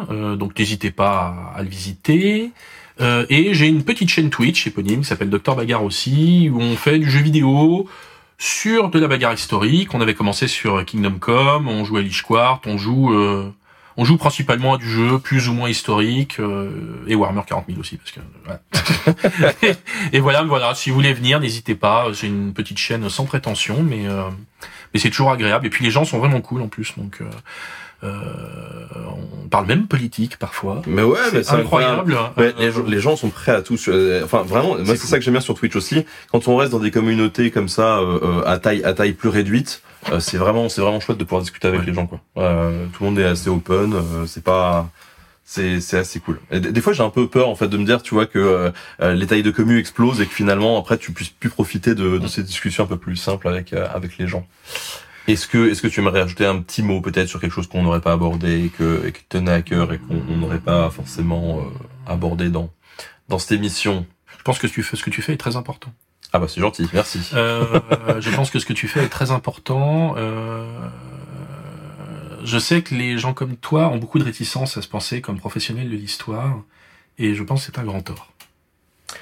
Vous êtes des professionnels de l'histoire. Ah euh, j'ai connu des historiens et j'ai lu des historiens euh, du 19e et du début du 20e siècle qui étaient moins historiens que tu peux l'être ou que des gens qui font le même type de vulgarisation que toi peuvent l'être. Eh ben, ça me touche beaucoup, je t'en remercie. Euh, après, ce que je dis toujours, c'est que euh, voilà, euh, euh, l'histoire c'est mon métier, mais je ne suis pas historien. C'est ce que je dis, c'est je fais la nuance. Euh, mais mais en tout cas, ça me touche et je te je te remercie. Merci à toi de, de t'être déplacé jusqu'à Tours sur mes terres quand même pour pour être venu me voir. Ça fait vraiment super plaisir. Je trouve que c'est quand même agréable. Enfin, c'est vraiment ouais, c'est plus agréable d'être côte à côte comme ça, de pouvoir partager un bon poulet au parmesan qu'on s'est envoyé juste avant. Super bon. Tester la recette, c'est génial. voilà.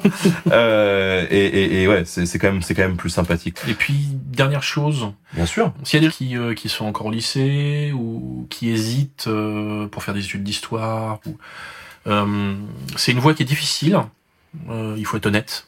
Euh, c'est une voie qui est compliquée. Soit vous allez devoir passer par une prépa pour euh, pour tenter normal, euh, normal sup, et euh, ça va être compliqué. C'est beaucoup de travail, c'est beaucoup d'engagement. euh, tout le monde n'est pas capable de le faire, pas parce que les gens sont idiots, mais parce que c'est énormément de travail. Donc c'est euh, c'est quelquefois il faut une abnégation qu'on n'a pas tous, et il faut un temps et des moyens qu'on n'a pas tous non plus. Euh, les facs d'histoire c'est très bien, mais euh, il faut toujours avoir une une deuxième et une troisième corde à son arc. Il y a plein de métiers du patrimoine qui recrutent ou qui sont possibles, donc n'hésitez pas. Euh, il y a plein de métiers en lien avec le numérique aussi euh, et le patrimoine qui peuvent se développer. Donc ne, ne bridez pas vos ambitions. Par exemple, quand vous entendez dans les journaux, dans les médias que l'histoire c'est pas un sujet vendeur ou euh, c'est à la fois c'est difficile. Voilà. Ce qu'il faut vous rendre compte, c'est que c'est difficile. Mais euh, mais voilà, ne n'imaginez pas que c'est foutu ou que vous en êtes pas capable. Euh, S'il y a bien une matière qui est à la portée de tout le monde, c'est l'histoire. J'en suis persuadé. J'en ai été toujours persuadé. Euh, c'est vraiment quelque chose que tout le monde peut faire. Ça demande du travail, euh, ça demande de l'abnégation. Quelquefois, on se trompe, souvent même, mais vous pouvez tous, tous, tous, tous, tous faire de l'histoire. Vraiment. C'est pas une blague. hein. Vous pouvez tous prendre une source et la bosser. Vous en êtes tous capables, vous savez tous lire, parce que vous êtes sur le chat. hein. Donc euh, vous pouvez prendre une source, vous pouvez bosser sur une source, vous pouvez prendre un bouquin ou trouver un bouquin euh, sur Gallica en accès libre ou ce genre de choses et, et l'étudier et regarder ce que ça dit. Et vous ferez de l'histoire. Et voilà. Donc vous en êtes tous capables. Donc si vous avez envie de le faire, lancez-vous. Gardez juste euh, les pieds sur terre. Et, et un plan de secours pour, euh, pour gagner votre vie aussi. Par contre là, je serai très franc. Bon, merci pour ces pour ces beaux mots. euh, je pense un beau un beau message qu'il est important de de passer auprès de tous les jeunes et les moins jeunes d'ailleurs qui veulent s'y mettre s'y mettre aussi. Sur ce, bonne soirée à tous. Encore merci à toi. Bonne soirée à tous et merci encore. Et à la prochaine. Salut.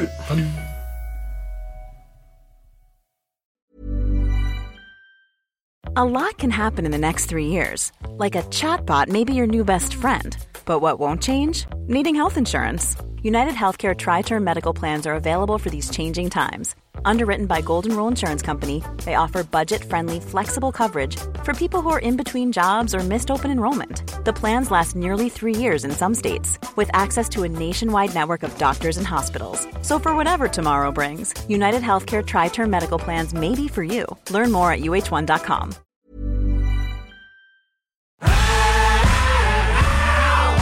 Si vous avez aimé ce podcast, vous aimerez aussi mon autre podcast, Callisto, dans lequel je vous raconte des mythes et des légendes.